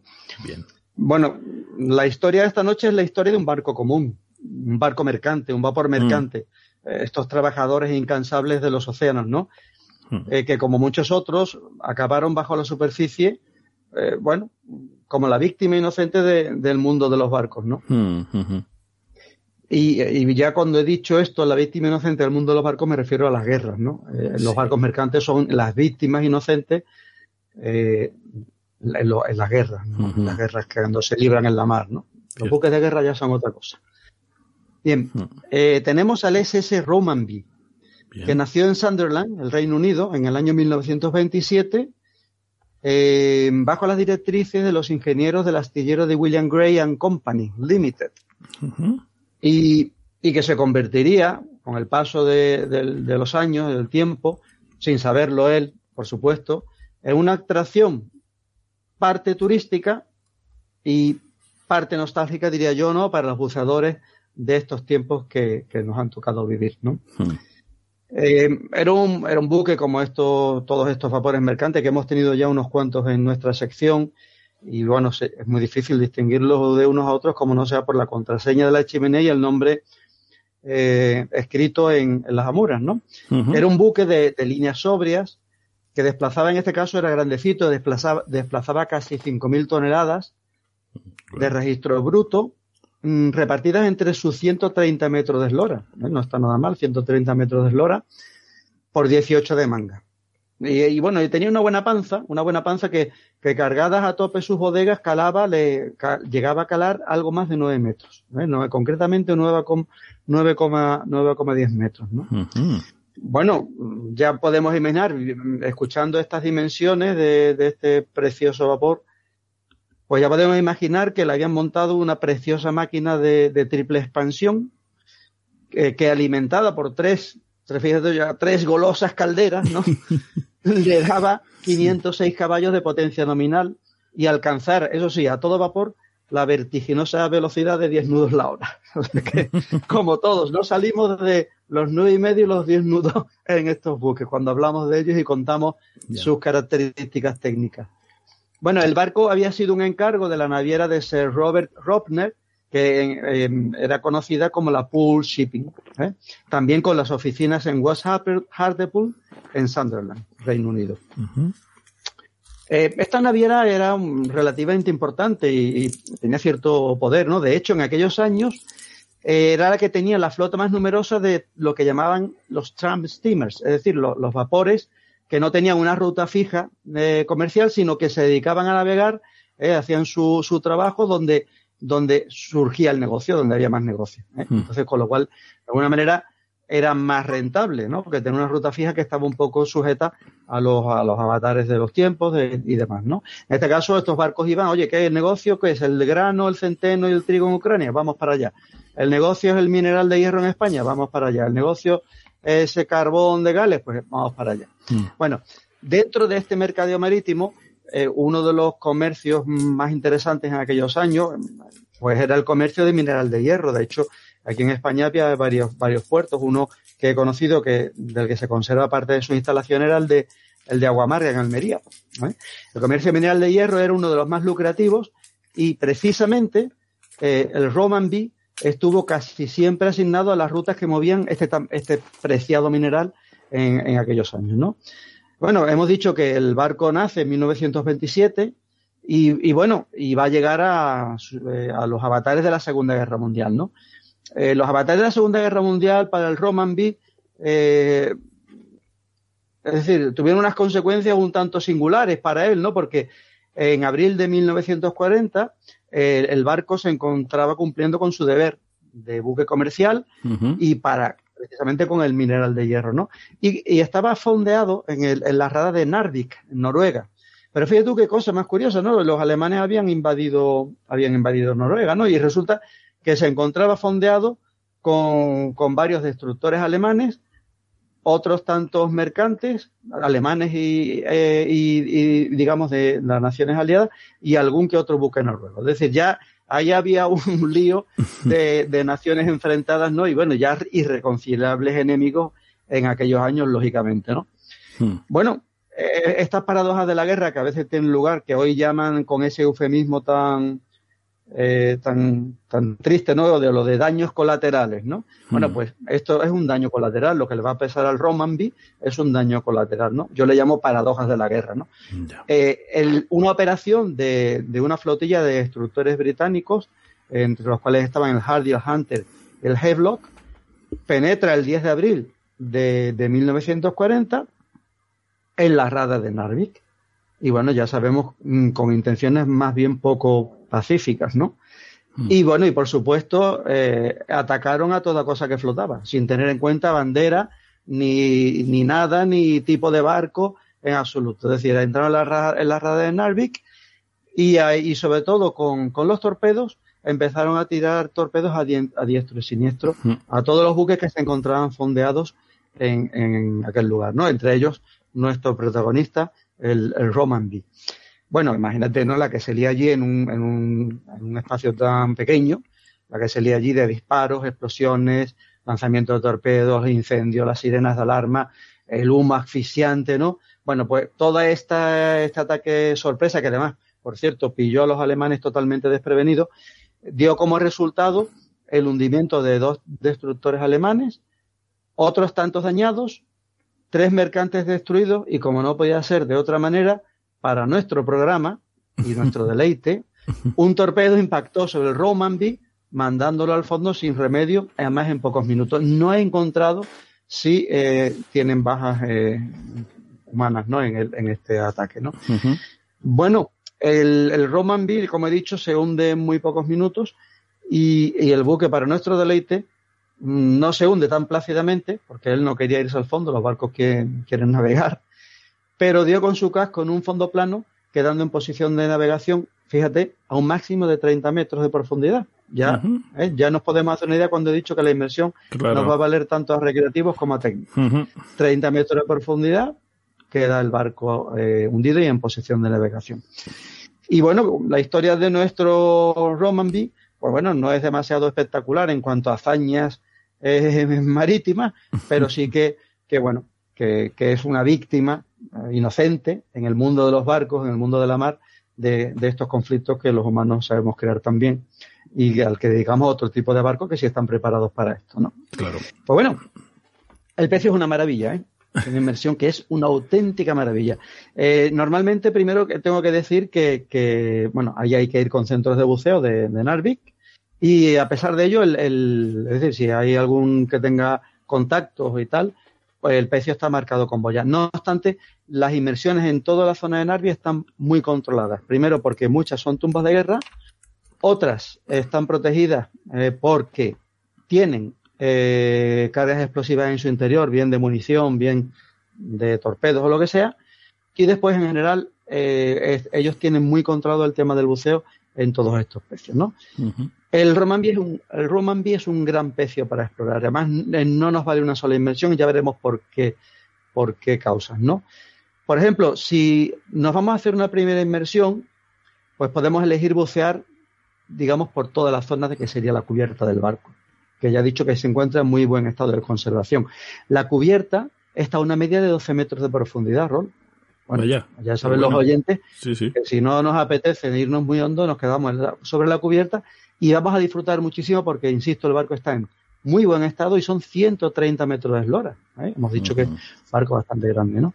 Tenemos una inmersión muy interesante bastante menos agresiva en lo que se refiere a tiempo de fondo, acumulación de nitrógeno, pero eso sí, cuidadito, vamos a empezar con las pegas. Yo no quiero ser, eh, digamos, lanzar las campanas al vuelo, no, la temperatura del agua en Narvik alcanza a lo largo del año un máximo de 12 grados. Y estamos hablando del mes de agosto. Pues ya sabes, el mes que hay que ir. ¿Cuándo es? Que es cuando tenemos que ir. ¿Cuándo eh, están las temperaturas más bajas? Bueno, pues normalmente en la época de invierno y demás, ¿no? Hmm. Y estamos hablando, cuidado, entre 2 y 3 grados centígrados. Ujú. Mucho frío, me parece, ¿verdad? Claro. Creo que la inversión Sí, sí. está clara en cuándo tenemos, ¿no? Hmm. Sin embargo, vamos a compensar este enorme hándicap, por lo menos para mí, con una, con una visibilidad ¿no? fantástica. La, visibilidad es excelente. Y esto va a compensar que no sintamos nuestras manos y que, por ejemplo, no podamos ni siquiera accionar el disparador de nuestra cámara porque tendremos las manos completamente congeladas, ¿no? Bueno, como he dicho, el pez está muy completo, muy bien conservado. Es muy sencillo recorrer pasillos e incluso defender la sala de máquinas a través de las lumbreras. Es decir, las lumbreras en aquellas ventilaciones de la sala de máquinas, ¿no?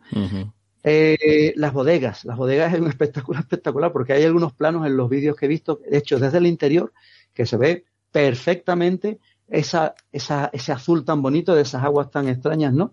Están, lógicamente, en este caso están vacías de mineral y bueno, y nos da una sensación de vértigo, tal es la visibilidad que, que hay en esta, normalmente hay en Narvik, ¿no?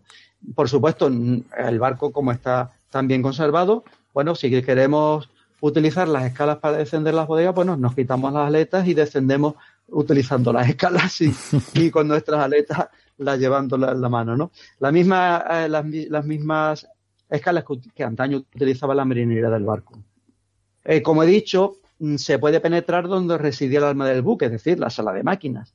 Eso sí, no es recomendable para buceadores inexpertos. ¿eh? Eh, estamos hablando de temperaturas muy bajas, ya sí que la suspensión del interior puede ofrecer muchos problemas, pero el espectáculo que ofrece el galimatías de tuberías, válvulas, llaves, indicadores y los pasillos es absolutamente fascinante. Yo he visto vídeos y Qué es bueno. realmente emocionante porque además a estas temperaturas está todos los elementos del buque están muy limpios de, de anémonas y demás, ¿no? Sí. Eh, por ejemplo, mira, en la sala de máquinas me ha llamado la atención que elementos tan significativos, con tanto mensaje, tanto eh, que tanto tan importantes fueron en su época, el telégrafo de órdenes del puente, el Mm. repetidor de las órdenes del puente está Sí. perfectamente visible, ¿no?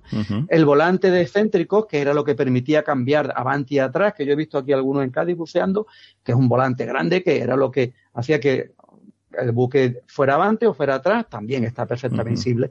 El volante de inercia del eje de transmisión de la hélice, también allí, ¿no? Y algo eh, que generalmente en las salas de máquinas colapsa en estos barcos con el paso de los años, es las pasarelas de rejilla con sus, con sus barandillas, que es por donde se movían los maquinistas, fogoneros, paleros, ¿no? Y esto está perfectamente conservado, es decir, vamos a poder pasar, eh, recorrer por encima por donde caminaban los maquinistas en aquellos años, ¿no? Es un momento muy emocionante, algo que yo nunca he visto en, la- bueno, en las inversiones que he hecho en algunos peces, ¿no? Bueno. Y por supuesto, ese, ese gran templo, ¿no? Ese símil de templo que son los enormes cilindros con sus bieles y cigüeñas. Bueno, un auténtico espectáculo sobrecogedor.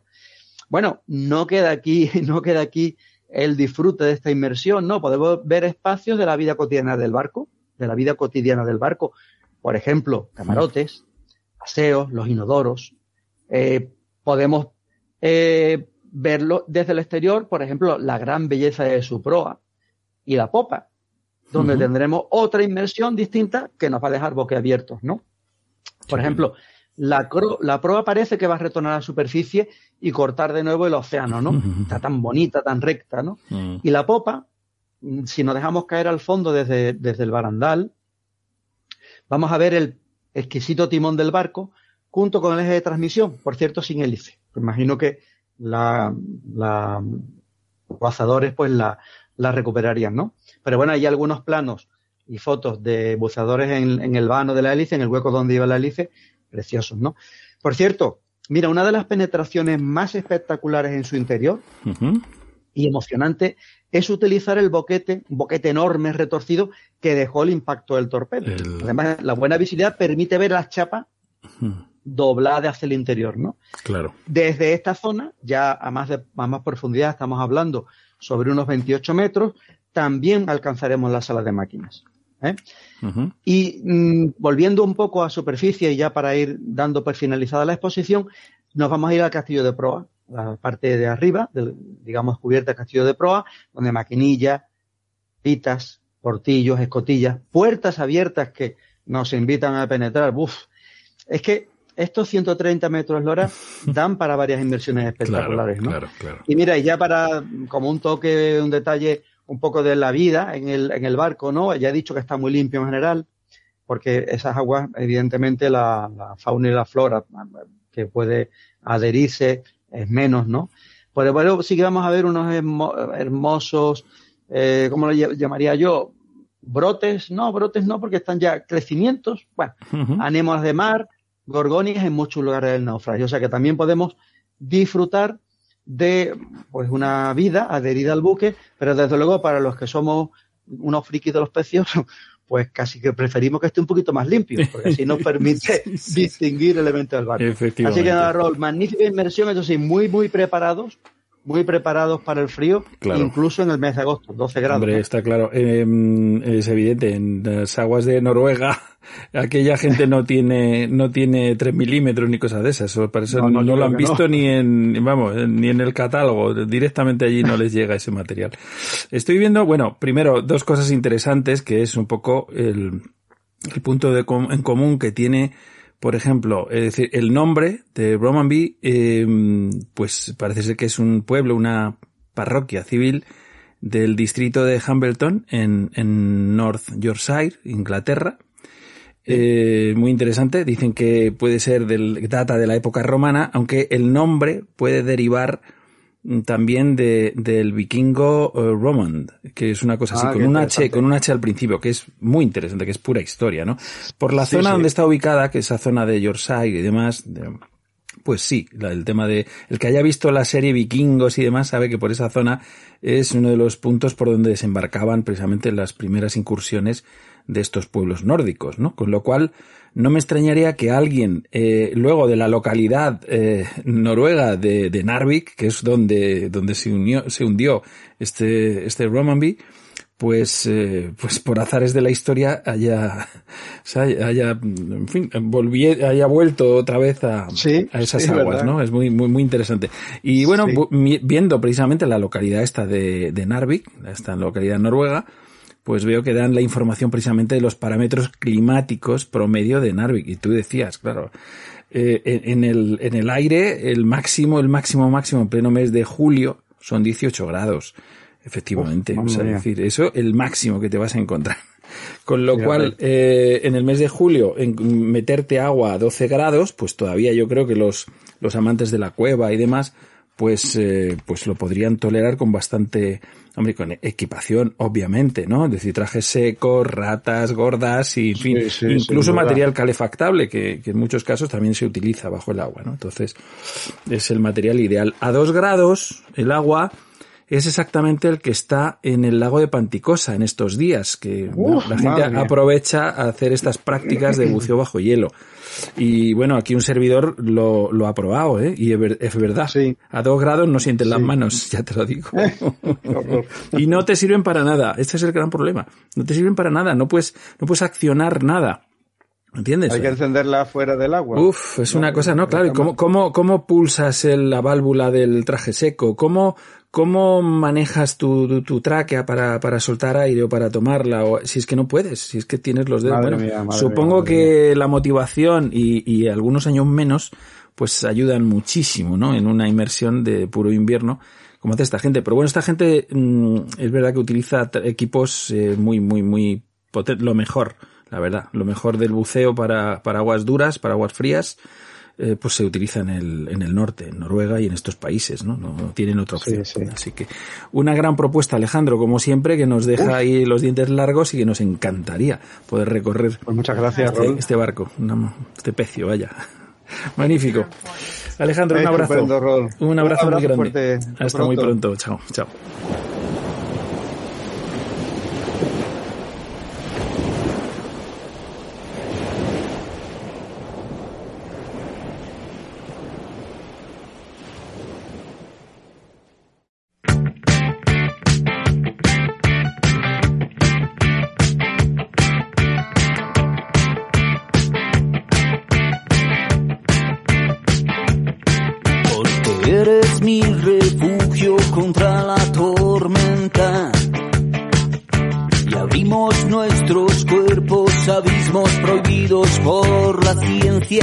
Porque un milagro tuyo no me resulta extraño, porque me haces alcanzar límites extraordinarios, porque es entre tus brazos que mi alma se calma, porque tu silencio es tan evocador como tus palabras, porque lo nuestro es infinito, para que sea eterno. Eres la transfusión de sangre que combate el veneno.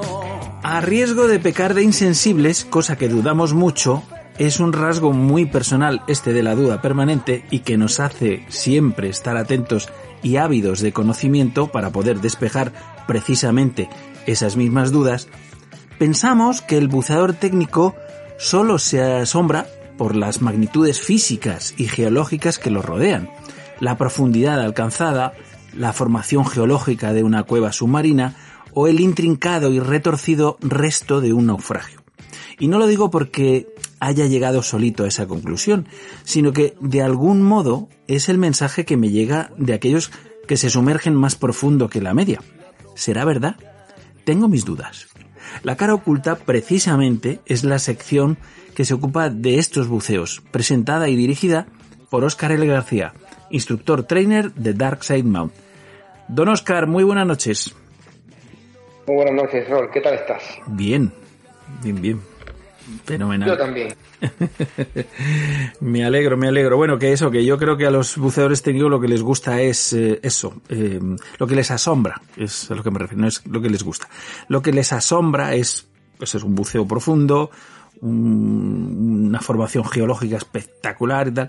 Digamos que sois un poco menos de pececitos y de estas cosas, ¿no? Sois, estáis en otra, en otra onda. Sí, la verdad es que tengo una amiga, una muy buena amiga, es una relevante buceadora técnica instructora Audrey Cudel, francesa, que siempre te decía, pero tú todavía miras los peces. no me digas. Siempre te decía eso, pero tú todavía miras los peces. Claro. Y, y es una frase súper interesante, ¿no? Y ahí te, te, te, cuento un poco lo, lo que no miran los buceadores técnicos. Está claro. Aunque bueno, de alguna manera, eh, pues, eh, pues también me imagino que, que, puede llegar a haber interacción y además con especies, pues a lo mejor diferentes, ¿no? A las que un buceador recreativo normalmente puede, puede visualizar y demás. No lo digo por las profundidades y estas cosas, ¿no? Hombre, sí que hay interacción y, y por ejemplo con el Ribride que estamos en ausencia total eh, de sonido y de burbujas, eh, pues puedes interactuar con ellos y ellos no te ven como, como alguien ajeno a su entorno. Uh -huh. Te puedes acercar más y verlos en, en cómo funcionan cuando, cuando nadie les interfiere eh, en su medio habitual. Uh -huh, claro, ni ruido, ni burbujas, ni nada. Está fenomenal. Bueno, no sé con qué nos vas a sorprender esta noche porque siempre lo consigues. Hoy la sorpresa está bastante acotada, pero no deja de ser interesante. Es menos sorpresa, pero no deja de ser interesante. Uh -huh. eh, ahora estamos empezando la, casi estamos empezando la temporada eh, veraniega para el buceo. Digo casi porque ahora es cuando los centros de buceo, la mayoría preparan su equipamiento, cuando los buceadores empiezan a hacerle mantenimiento a todo y, y por supuesto que, que, los buceadores técnicos que hemos estado activos en invierno o que simplemente no hemos estado activos en invierno y comenzamos ahora con el veranito próximo a nuestras operaciones, pues mmm, nos toca darle mantenimiento al equipo. Te veo, y un poco esta noche. Te veo muy optimista, Oscar, te veo muy optimista. Ya hablando del verano, macho, eres como el corte inglés. Hombre, ya sabes, el corte inglés siempre se adelanta. Está por ahí eso, por eso, por eso. No, pero sí es una buena fecha para hacer mantenimiento de equipos, eso vamos. Está clarísimo.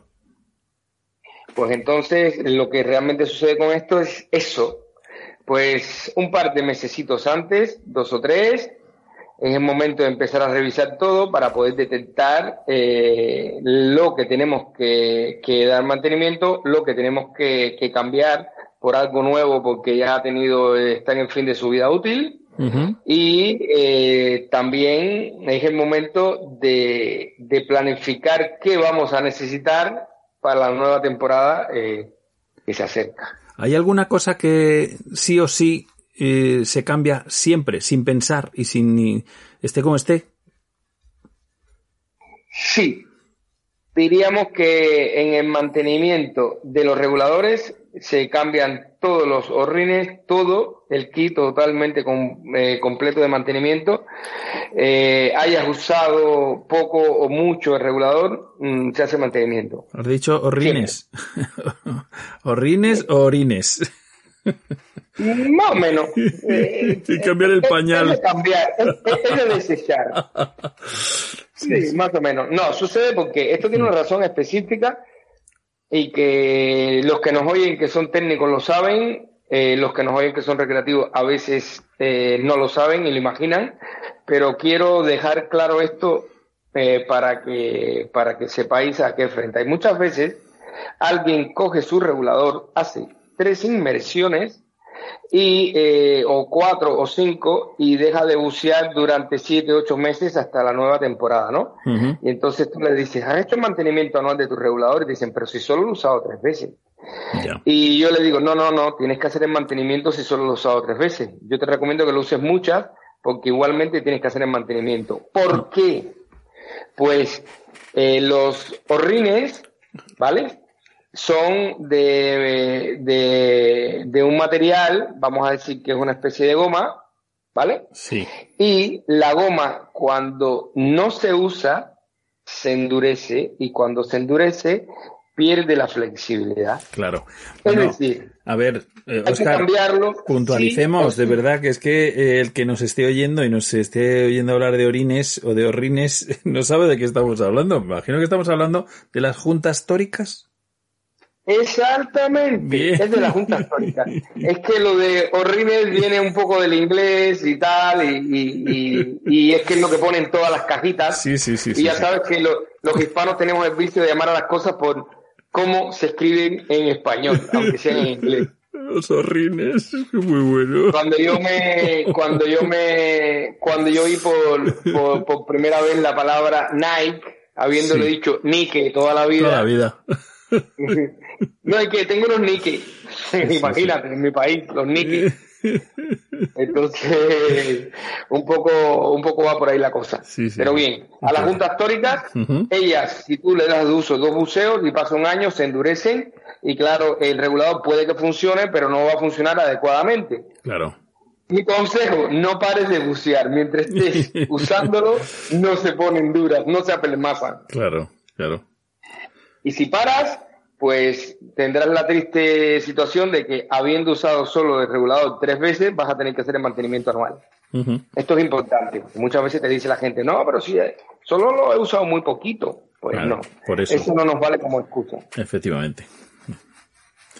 Por ejemplo, mantenimiento de los reguladores. ¿Qué más? Buceadores técnicos. Tenemos que coger y revisar nuestra ala tanto sea de mount como de back mount. Tenemos que revisar nuestra ala.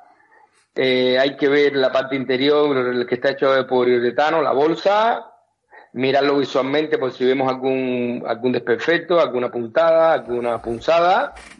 Después inflarlo, ver que está correcto, que la válvula de sobrepresión funciona adecuadamente, que el inflador funciona adecuadamente y después damos una revisión a la parte visual estética exterior a ver si encontramos algún sitio donde pueda que en el futuro se vaya a desgarrar para si tenemos que darle solución, dársela. ¿Vale? muy bien. Eh, ¿Qué más? Pues ya hemos visto un poco el tema de reguladores. Otra cosa, eh, los reguladores tienen eh, latiguillos. muchas veces he visto buceadores que parecen pensar que los latiguillos son para toda la vida yo he visto reguladores con latiguillos, los mismos latiguillos durante 10, 15 años. Anda, es que no es así. Eh, no es así, Oscar. No, no, no. no. Por eso es que elegí este, por eso es que hoy he elegido este tema. No, no, no. Los latiguillos tienen caducidad. Ya. Como la goma de butano del... Eh, exactamente, exactamente, tienen caducidad. Sí, sí. Eh, suelen tener de caducidad unos dos años. Es decir, cada dos años deberíamos cambiar todos los latiguillos, no cada diez años. Claro. Hay muchas veces te dicen, es que me he estallado el latiguillo, es que era de mala calidad. No, hombre de Dios, te ha estallado un latiguillo que tiene una vida útil de dos años y lleva contigo diez. Claro. El pobrecito quería librarse de ti, por eso estalló a propósito. Demasiado amortizado está el equipo, ¿no? Claro. Sí, sí. Las boquillas. Las boquillas también hay que cambiar las boquillas de los reguladores. Aunque la veamos en perfecto estado de condición, eh, ha sufrido eh, por las inclemencias del medio ambiente, por las mordidas continuas que tú le has pegado y eh, aunque nos parezca que están en buena condición, vamos a esperar a que en un buceo eh, técnico se te rompa la boquilla y traigas un poco de agua y tengas que quitarla y, y, y absorber el gas directamente el regulador. Pues no. Oye, Porque si una vez al año Hmm. cambiamos nuestras boquillas, Claro. pues sabemos que tenemos boquilla nueva y que eso no va a ser un imprevisto. Y normalmente los buceadores técnicos, ¿qué, qué tipo de boquilla es la que, la que les gusta usar? Pues eh, yo te voy a hablar de mi preferencia y te voy a hablar de lo que también les gusta usar. Sí. Eh, las boquillas de Apex tienen eh, una forma para el paladar que está bastante bien. Sí. Pero hay otro tipo de boquillas también que son de un tipo de boquilla anatómica que se meten en agua tibia, metes agua en el microondas, la calientas, la metes en agua tibia, después te lo metes y, y muerdes esta boquilla. Y entonces esta boquilla se adapta a tu dentadura, a tu forma de la boca y, y es muchísimo, es, es muy bueno para, para usar, por ejemplo, en buceo, cuando buceas con ribride que no quieres que se te salga de la boca, pues si también lo tienes pillado un poco con, con la mordida tuya de tus dientes porque está modificado, es perfecto. Hay alguna gente que no les gusta, mi caso, porque como tiene esta, esta forma adecuada a tu, a tu boca, Hmm. pues si tienes que compartir el latillo largo, pues le estás dando a una persona una boquilla que le va a quedar incómoda porque está preformada para ti. Claro. Eh, entonces, por eso a mí me gustan las Apex, pero um, si La- alguien las de paladar. preferencia ese tipo Dices las de paladar. paladar. Sí, yo, yo también, ¿eh? Yo con mucha diferencia. Yo no soporto tener que morder el regulador, no lo soporto. Cuando eh, no he tenido más, digamos, más, más opción porque, porque he utilizado un regulador de, de un centro de buceo, porque no he llevado el mío o lo que sea, uff, y, y he tenido que morder, lo llevo fatal. O sea, es una sensación mm, terrible porque tienes la sensación de que vas a perder el regulador de la boca y entonces estás mordiendo cada vez con más fuerza. Pues ¿qué pasa? Pues claro, pues se te terminan montando ahí un, un- una zapatiesta en, en toda la mandíbula que es que es insoportable. A mí no me gusta, no me gusta nada. Y la del paladar es que vas prácticamente con la boca abierta, sin hacer ningún esfuerzo y sin, bueno, una comodidad, un abismo. Y he Pues probado estos de, estos que dices tú de, de anatómicos, los he probado y tienen muy buena fama y tal, todo lo que es, pero yo lo siento mucho, señores, pero el frotar se va a acabar, de verdad. Es que hay, los hay más de morder y otros de sorber. Parece que tú eres más de sorber. No, simplemente lo tienes ahí, lo tienes, lo tienes sujeto con la forma esta de paladar, tanto de la parte superior como de la parte inferior, y, y tienes la boca como entreabierta, no estás apretando, no estás haciendo ningún esfuerzo con la boca. Y estás sujetándolo con el interior de los dientes. Esto es muy Esta es la posición adecuada, es la posición adecuada esa, la de no hacer fuerza, Exacto. porque sí es cierto que la mandíbula se puede sobrecargar y más si Hombre. estás durante mucho tiempo, eh, si el buceo es bastante Claro, prolongado. y si le sumas a eso a que utilizas una capucha que por lo que sea la llevas un poco justa o es un poco mm, gordita y tal, y bueno, pues ya para qué quieres más, o sea, fatal. Fatal. El buceo, buceo tiene que ser cómodo. Si no estás cómodo, algo no está, o el equipo no es el apropiado para ti. Bueno, yo, yo estoy metiéndome en, en camisas de once horas, pero me parece que es la lógica, ¿no? O sea, en el momento que hay algo que no. Eh, pues, esta vez la lógica te está llevando por el sendero adecuado. Básicamente, tú imagínate, en un buceo técnico que suele ser tres o cuatro veces más largo Claro. que un buceo recreativo habitual, pues algo que sea una pequeña molestia, al final de una hora y media o dos horas se convierte en una gran molestia. Sí, señor. Entonces uno tiene que estar totalmente cómodo Y esa es una de las razones por la cual tenemos que hacer nuestra revisión anual de todo el equipo, eh, revisarlo todo, comprobar que todo está eh, en buena forma, las cosas que hay que cambiar se cambian y, y sobre todo eh, mirar todos los pequeños detalles porque en los detalles, decía el dicho, está el diablo. Efectivamente. O el diablo está en los detalles. Sí, sí, sí. Las cosas eh, complicadas eh, empiezan por un, por la parte más simple y la más sencilla y probablemente la más, la más, eh, la más barata también de mantener. O sea, que a veces son cosas tan, tan, en fin, tan absurdas que, que uno no se imagina cómo ocurren las cosas que ocurren. Pero bueno.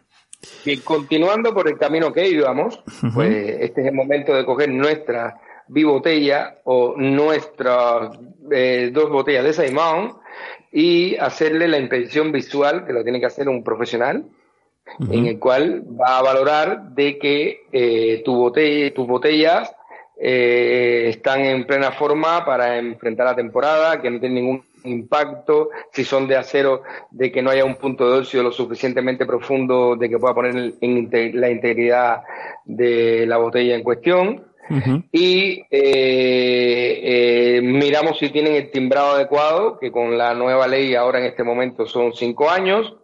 Y si no ha llegado a los cinco años, pues podemos usar esta botella solo con la inspección visual hasta que llegue la prueba hidráulica cuando le toque.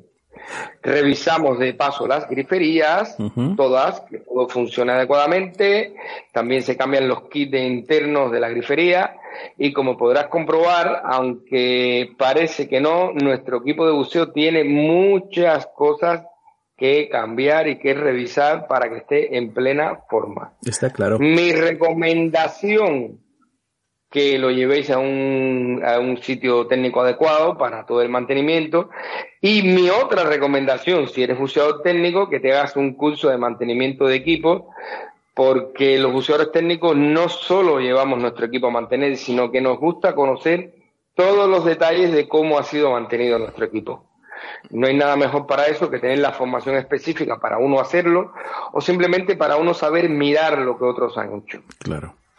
Hombre, yo siempre soy de la opinión que mm, no digo que mejor que uno no lo va a hacer nadie, pero desde luego la, la, la, intención, la mejor intención, no la va a poner nadie mejor que, mejor que uno. Y si sabes cómo hacerlo, pues eh, está claro que eso de, de, tu vida va a depender de ello, con lo cual eh, yo no sé, Oscar, mira, fíjate, cuando has hablado de la, del ala, y de hacer, de, de, mirarla por dentro y tal y cual, estaba pensando en estas, eh, estos dispositivos que se venden ahora, que te venden una, una sonda para el móvil que se puede utilizar precisamente para meter en un espacio pequeño y, poder visualizar, ¿no? Ver si hay algún, eso, una posible, un posible desgarro o si hay un, eh, pues eso, en el caso de la botella es algo que vosotros no veis nunca, ¿no? Eso lo dejáis siempre en manos de, de un servicio técnico. Bueno, en mi, en mi, en mi caso, yo soy también el servicio técnico. Pues Entonces sí que yo sí que lo veo. Claro. Pero en principio muchas veces esto lo mandas a una empresa cualificada para ello y ellos se encargan de hacer todo este tipo de revisiones. Pero vuelvo al punto anterior. Yo pienso que en el caso de los buceadores técnicos, donde un fallo de equipo hace mucho más sensible la posibilidad de un accidente, los buceadores técnicos deberían aunque no lo hagan, tener el conocimiento para poder evaluar que lo que se ha hecho se ha hecho de manera correcta. Porque nosotros nos jugamos un poquito más de los recreativos en el, en el equipo. Sí, señor. Pues muy bien, buenos consejos, Oscar, para, para estos meses que, bueno, pues eh, decíamos al inicio del programa que estamos un poco buceando de salón, eh, un poco de feria en feria, de evento en evento, que aprovechamos en este hemisferio, desde luego, en el hemisferio norte, pues a, a hacer todas estas cosas, ¿no? Y también, pues, eh, pues el momento para re, repasar todo el equipo, irlo preparando para que cuando llegue el momento, pues esté todo miel sobre hojuelas, ¿no? Esté todo perfecto. Exactamente. Sí, señor. No olvidemos, yo voy dando ciertas pinceladas de cosas que me parece que son interesantes, uh -huh. aunque no relevantes, porque hay que hacerlo en todo. Eh, no olvidemos revisar nuestra válvula de saturación de nuestro traje seco, nuestra válvula que, donde se conecta eh, el gas a nuestro traje seco. eh, mirar que la cremallera esté en buena forma, que los Mm. puños, los manguitos eh, estén en correcta forma, sino para mandarlos a cambiar. Si son intercambiables, eh, les recomiendo que lo cambiéis aunque se vean bien, porque las- eh, los que son intercambiables de silicona o de látex pueden tener una pequeña heridilla que no se ve fácilmente, pero en el agua sí que entra el agua, pues si tenemos acceso a intercambiables, pues preferiblemente se cambian, que tienen un coste muy barato, 5, 6 o 7 euros, depende, en, depende si son de silicona o de látex. Y por este importe es preferible estrenar manguitos nuevos anuales. Sí, señor. Muy bien, Oscar, pues eh, aquí lo dejamos. Oye, grandes consejos, como hemos dicho. Mm, Muchísimas gracias por tu tiempo. Un abrazo grande. Muchas gracias a ti, muchas gracias a ti, Robin. Hasta pronto, amigo. Hasta pronto.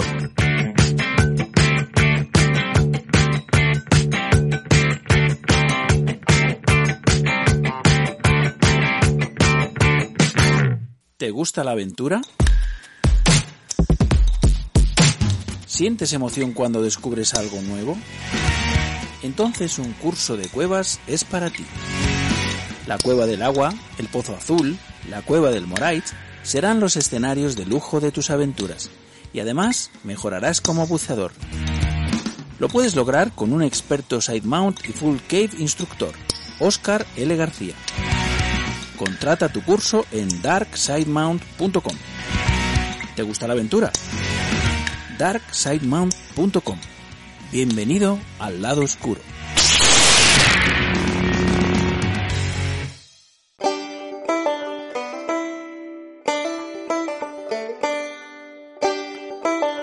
Si el buceo es tu pasión, amas el mar, la aventura y la exploración del mundo desconocido, encontrarás fascinante que siempre hubo quien experimentara el riesgo de un viaje a lo desconocido, inventando de la nada los mecanismos y equipos que lo hicieron posible, o recogiendo el testigo de otros que les precedieron en el tiempo. La Historical Diving Society of Spain quiere ser la memoria viva del paso del tiempo, recogiendo el inmenso patrimonio cultural de la historia del buceo en España. Equipos originales, bibliografía y también las crónicas personales de aquellos que fueron sus pioneros y protagonistas.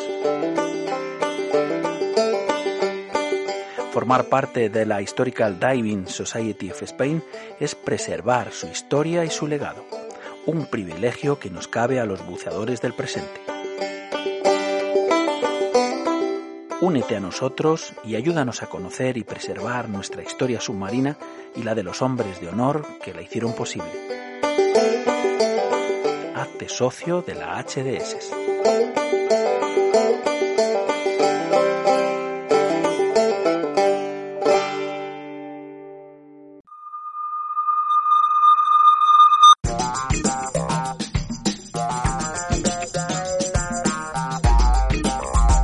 Espacio Mi cuaderno de buceo es tu logbook personal, a través del cual puedes compartir con todos tu experiencia de buceo. Anímate y cuéntanos, muy brevemente, tu última inmersión, o aquella que recuerdas de modo más especial, o puedes escribir un relato o narración relacionada con tus vivencias como buceador, reales o imaginadas, y puedes ponerle tu propia voz, tú eliges. Anímate, buzo. Este otoño tienes un hueco aquí en la radio. Ponte manos a la obra y escríbenos. Ya sabes, al buzón del programa aolderradio.gmail.com o envía tu audio a través del WhatsApp 689 376961.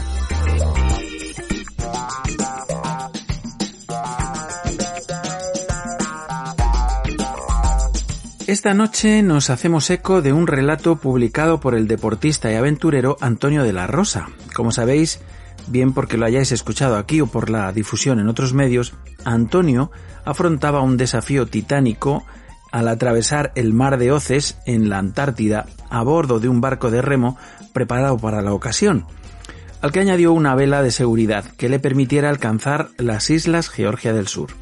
Un proyecto ciertamente desafiante que pone a prueba al más pintado. Son palabras mayores. La aventura toca a su fin y Antonio ha publicado el siguiente relato que titula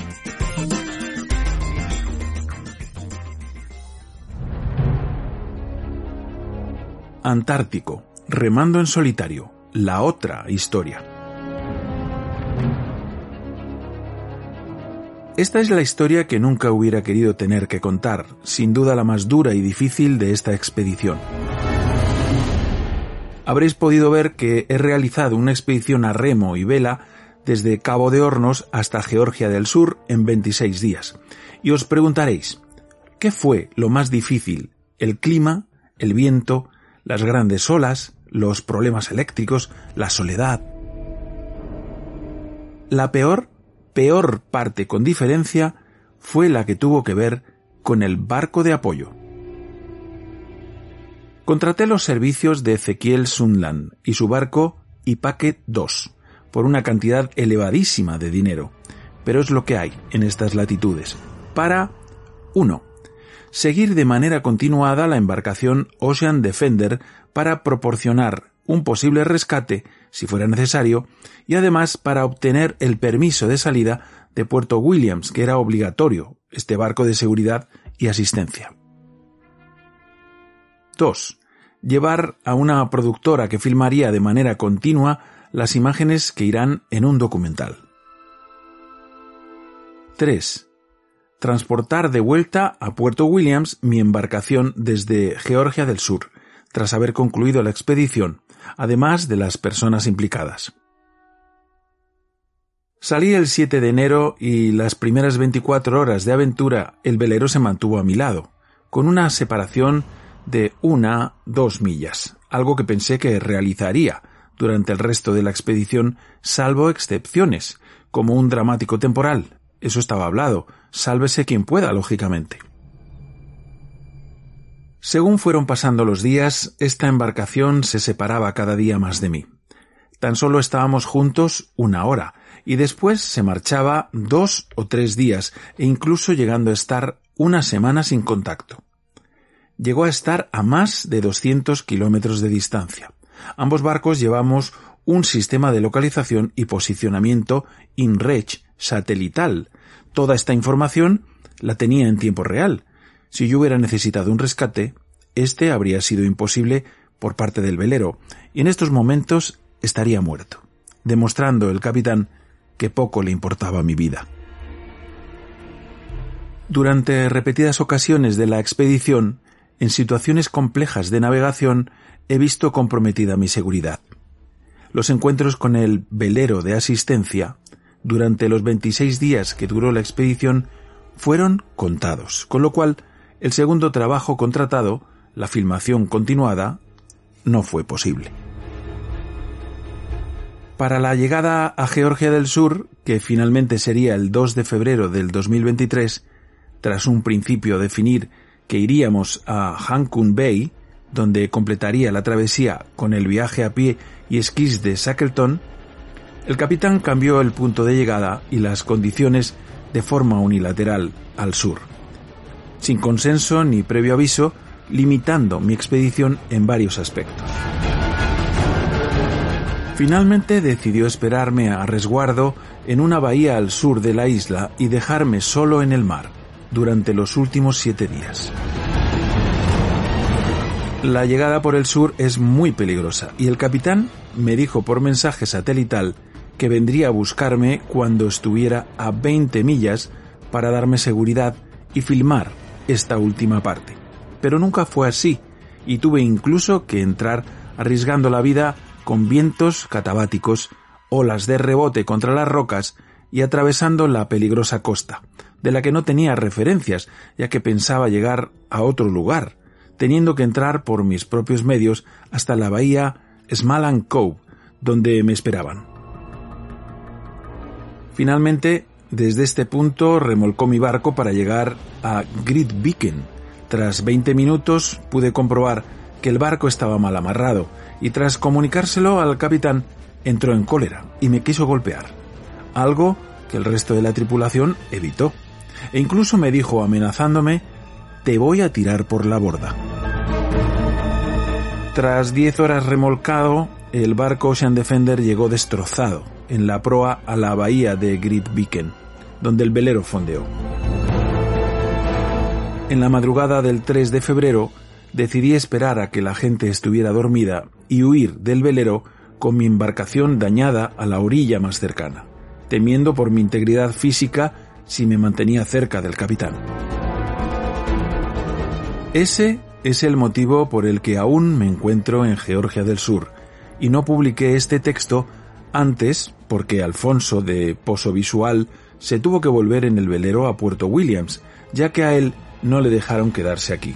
Y por miedo a represalias hemos esperado a que estuviera a salvo. Muchas gracias a todas las personas que me están ayudando de forma desinteresada en esta final de aventura y por supuesto a la gente de la base de Grid Beacon.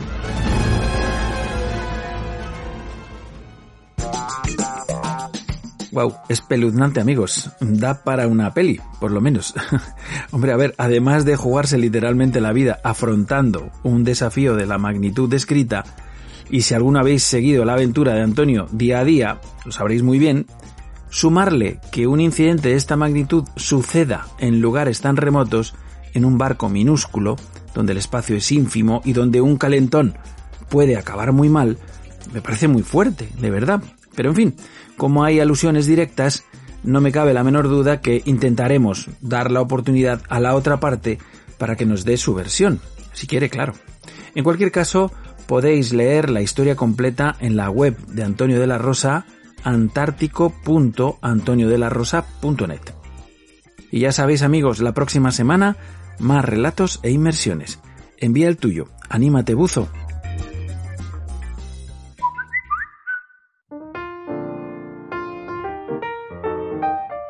Tenemos una nueva forma de conexión con vosotros amigos, una fórmula para que los oyentes de al otro lado del espejo podáis participar también en el programa. Una vía a través de la cual ya puedes enviarnos tus audios, porque queremos escucharte y que te escuchen. Nos puedes contar tus experiencias como buceador, esa inmersión que te dejó fascinado, un viaje inolvidable o esa anécdota que te mueres por contar a tus amigos. O quizás sois un centro de buceo o un club de hombres rana que acaba de poner en marcha una iniciativa y queréis compartirla con toda la comunidad, qué sé yo. Ahora te toca a ti. Cuéntanos cuál ha sido tu mejor inmersión de las vacaciones, o si lo prefieres, un micro relato ambientado en el mundo submarino, un comentario que te apetezca hacer al programa, o simplemente un saludo, quizá desde tu crucero vida a bordo. O por qué no, invitándonos a bucear, a comer o a tomar unas cañas. No te cortes, sé tú mismo. El número de WhatsApp de al otro lado del espejo es el 689-376-961. Esta vez queremos escucharte a ti.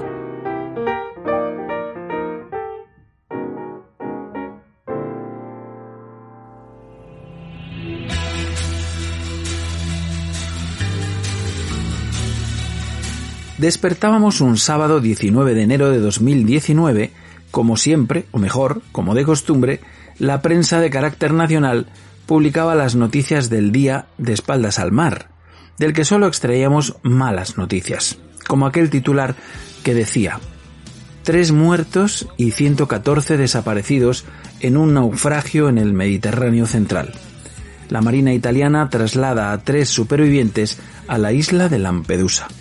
En el polo opuesto, con optimismo y mirando al horizonte marino, saltábamos a las ondas del ciberocéano con la edición número 323 de Al otro lado del espejo. Y este fue nuestro plan de inmersiones. Tratando de tiburones con Carlos Simón y Alfonso Mateo Sagasta. Así era el título del libro que presentaban ambos autores en aquellas mismas fechas. El segundo buceo era con Mis amigos los peces, el espacio de biología marina, cortesía de la Escuela de Buceo Zoea de Madrid, con la complicidad de la bióloga marina Inés García. Tocaba el turno de La Conjura de los Pecios, la sección de Arqueología Sumergida, un espacio de patrimonio subacuático.net y Lucas Sainz. La siguiente inmersión fue en los mares de papel y tinta, los libros de Robinson, lecturas recomendadas por el director de la librería náutica Robinson, Juan Melgar. Casi tan sorprendente como siempre, nos sorprendía la sección de Océanos de Misterio, un espacio cargado de enigmas por descubrir, con Luis Miguel Esteban. Una historia en el fondo del mar, de la Historical Diving Society of Spain, la Sociedad Española de la Historia del Buceo. se sumerge una vez más en la historia de la aventura submarina de la humanidad, en la voz del gran Jorge Calleja.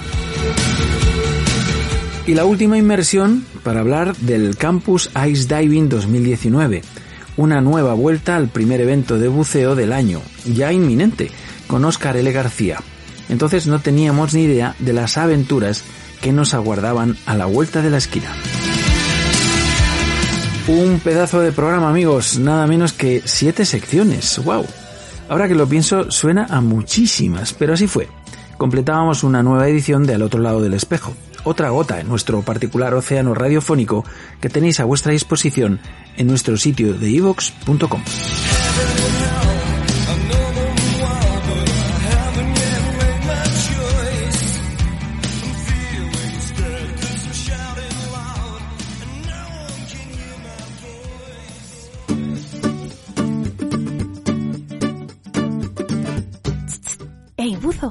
¿Sabes todo lo que Dan Europe viene aportando al mundo del buceo? Seguro que sí. Somos casi medio millón de buceadores de todo el mundo apoyando a la organización que más se preocupa por la seguridad de todos. Investigando y desarrollando procedimientos que tienen en cuenta tu personal fisiología y el perfil de tus inversiones. Y ahora nos toca echarles una mano. ¿Qué cómo? Súper fácil, manteniendo tu afiliación por solo 25 euros al año, con un montón de ventajas solo por ser miembro de esta increíble organización como su línea de emergencia 24/7, consulta médica, asesoramiento legal y un montón de recursos formativos sobre medicina y seguridad del buceo. Multitud de descuentos especiales a la hora de adquirir tus equipos, salir a bucear o comprar productos y merchandising en la tienda Dan. Además, cuando llegue el momento de volver a bucear, estar afiliado a Dan Europe será la mejor opción para obtener la mejor oferta en tu seguro obligatorio de accidentes de buceo. Si siempre habías elegido como buddy a Dan Europe, ayúdanos renovando tu afiliación ahora por solo 25 euros. Y si es la primera vez, descubrirás que ser buzo Dan tiene la mar de ventajas. Por una organización que vela como nadie por tu seguridad como buceador. Afíliate ahora a Dan Europe. Agenda de propuestas para tu tiempo en superficie hasta una nueva inmersión en las ondas. Estas son nuestras sugerencias. Seguimos en tiempo de ferias, al menos en el hemisferio norte. Estamos en plena estación invernal y el mar ahora solo es apto para los muy fans, que directamente la temperatura se la suda, literal. Así que para el resto de apasionados del azul, tenemos la oportunidad de sumergirnos en algún salón de la inmersión. Veamos cómo está el calendario. 4 y 5 de marzo, Go Diving Show en Coventry, Reino Unido. 10, 11 y 12 de marzo, sumérgete en Madrid con Mares y SSI. 24, 25 y 26 de marzo, Mediterranean Dive Show en Barcelona, España. Ya sabes, a mal tiempo, buena cara, entre amigos y colegas del buceo. Nos vemos buceando de salón. El mes de marzo nos reserva algunas sorpresas. Este mes Blue Drinks Madrid hará doblete. Jueves 9 de marzo, 88 encuentro Blue Drinks Madrid.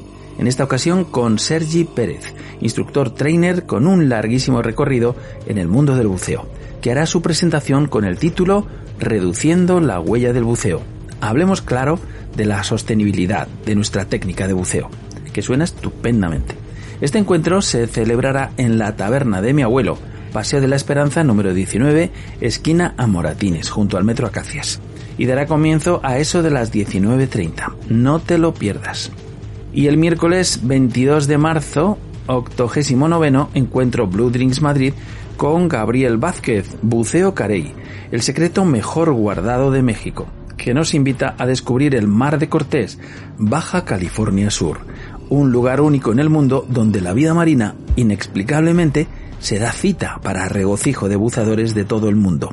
Este encuentro se celebrará en el Huichoco, el espacio amigable con la comunidad del buceo, a partir de las 19.30 horas y está en la calle General Aranaz número 59, junto a Arturo Soria.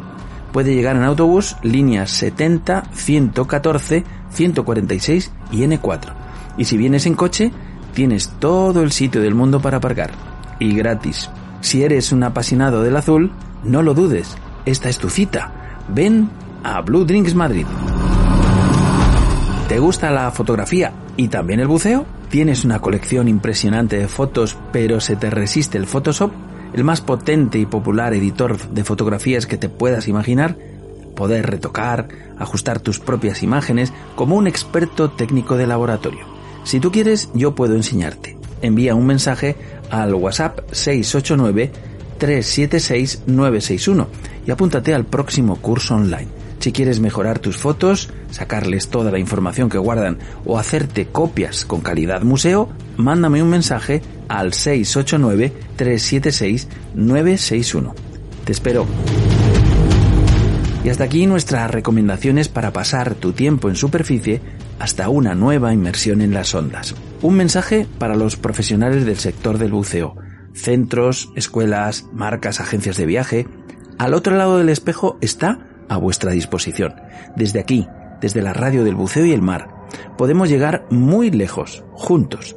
Dale un buen impulso a tu campaña de verano, ese curso especial que quieres impartir, promocionar el último ordenador de buceo o anunciar ese viaje vida a bordo de ensueño a mares lejanos. La comunidad escucha, te lo aseguro. Si queréis compartir vuestras iniciativas con toda la comunidad del buceo, envíanos un correo a olderradio.gmail.com será un placer compartirlo aquí, al otro lado del espejo.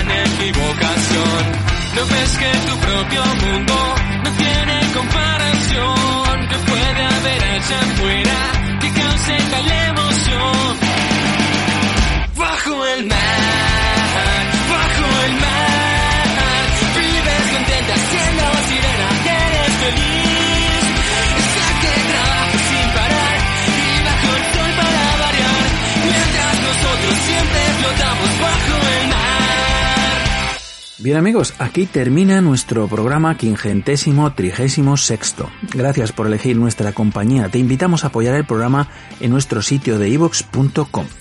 Buen fin de semana y buena mar a todos, felices inmersiones a los buceadores, buen viento a los navegantes y buenas olas a los surferos.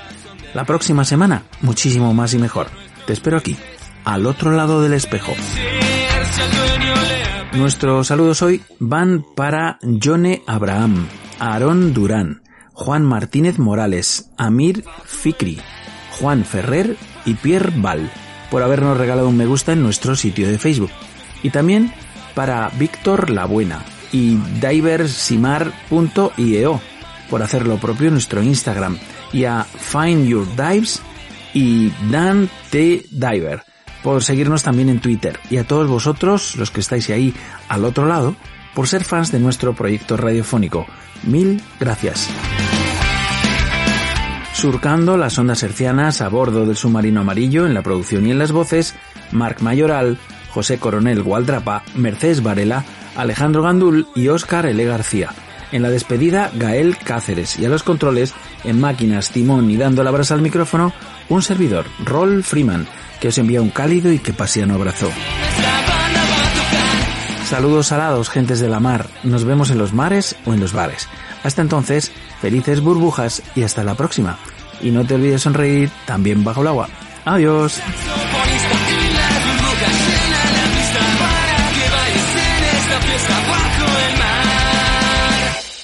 Al otro lado del espejo, al área de buceo y hermano.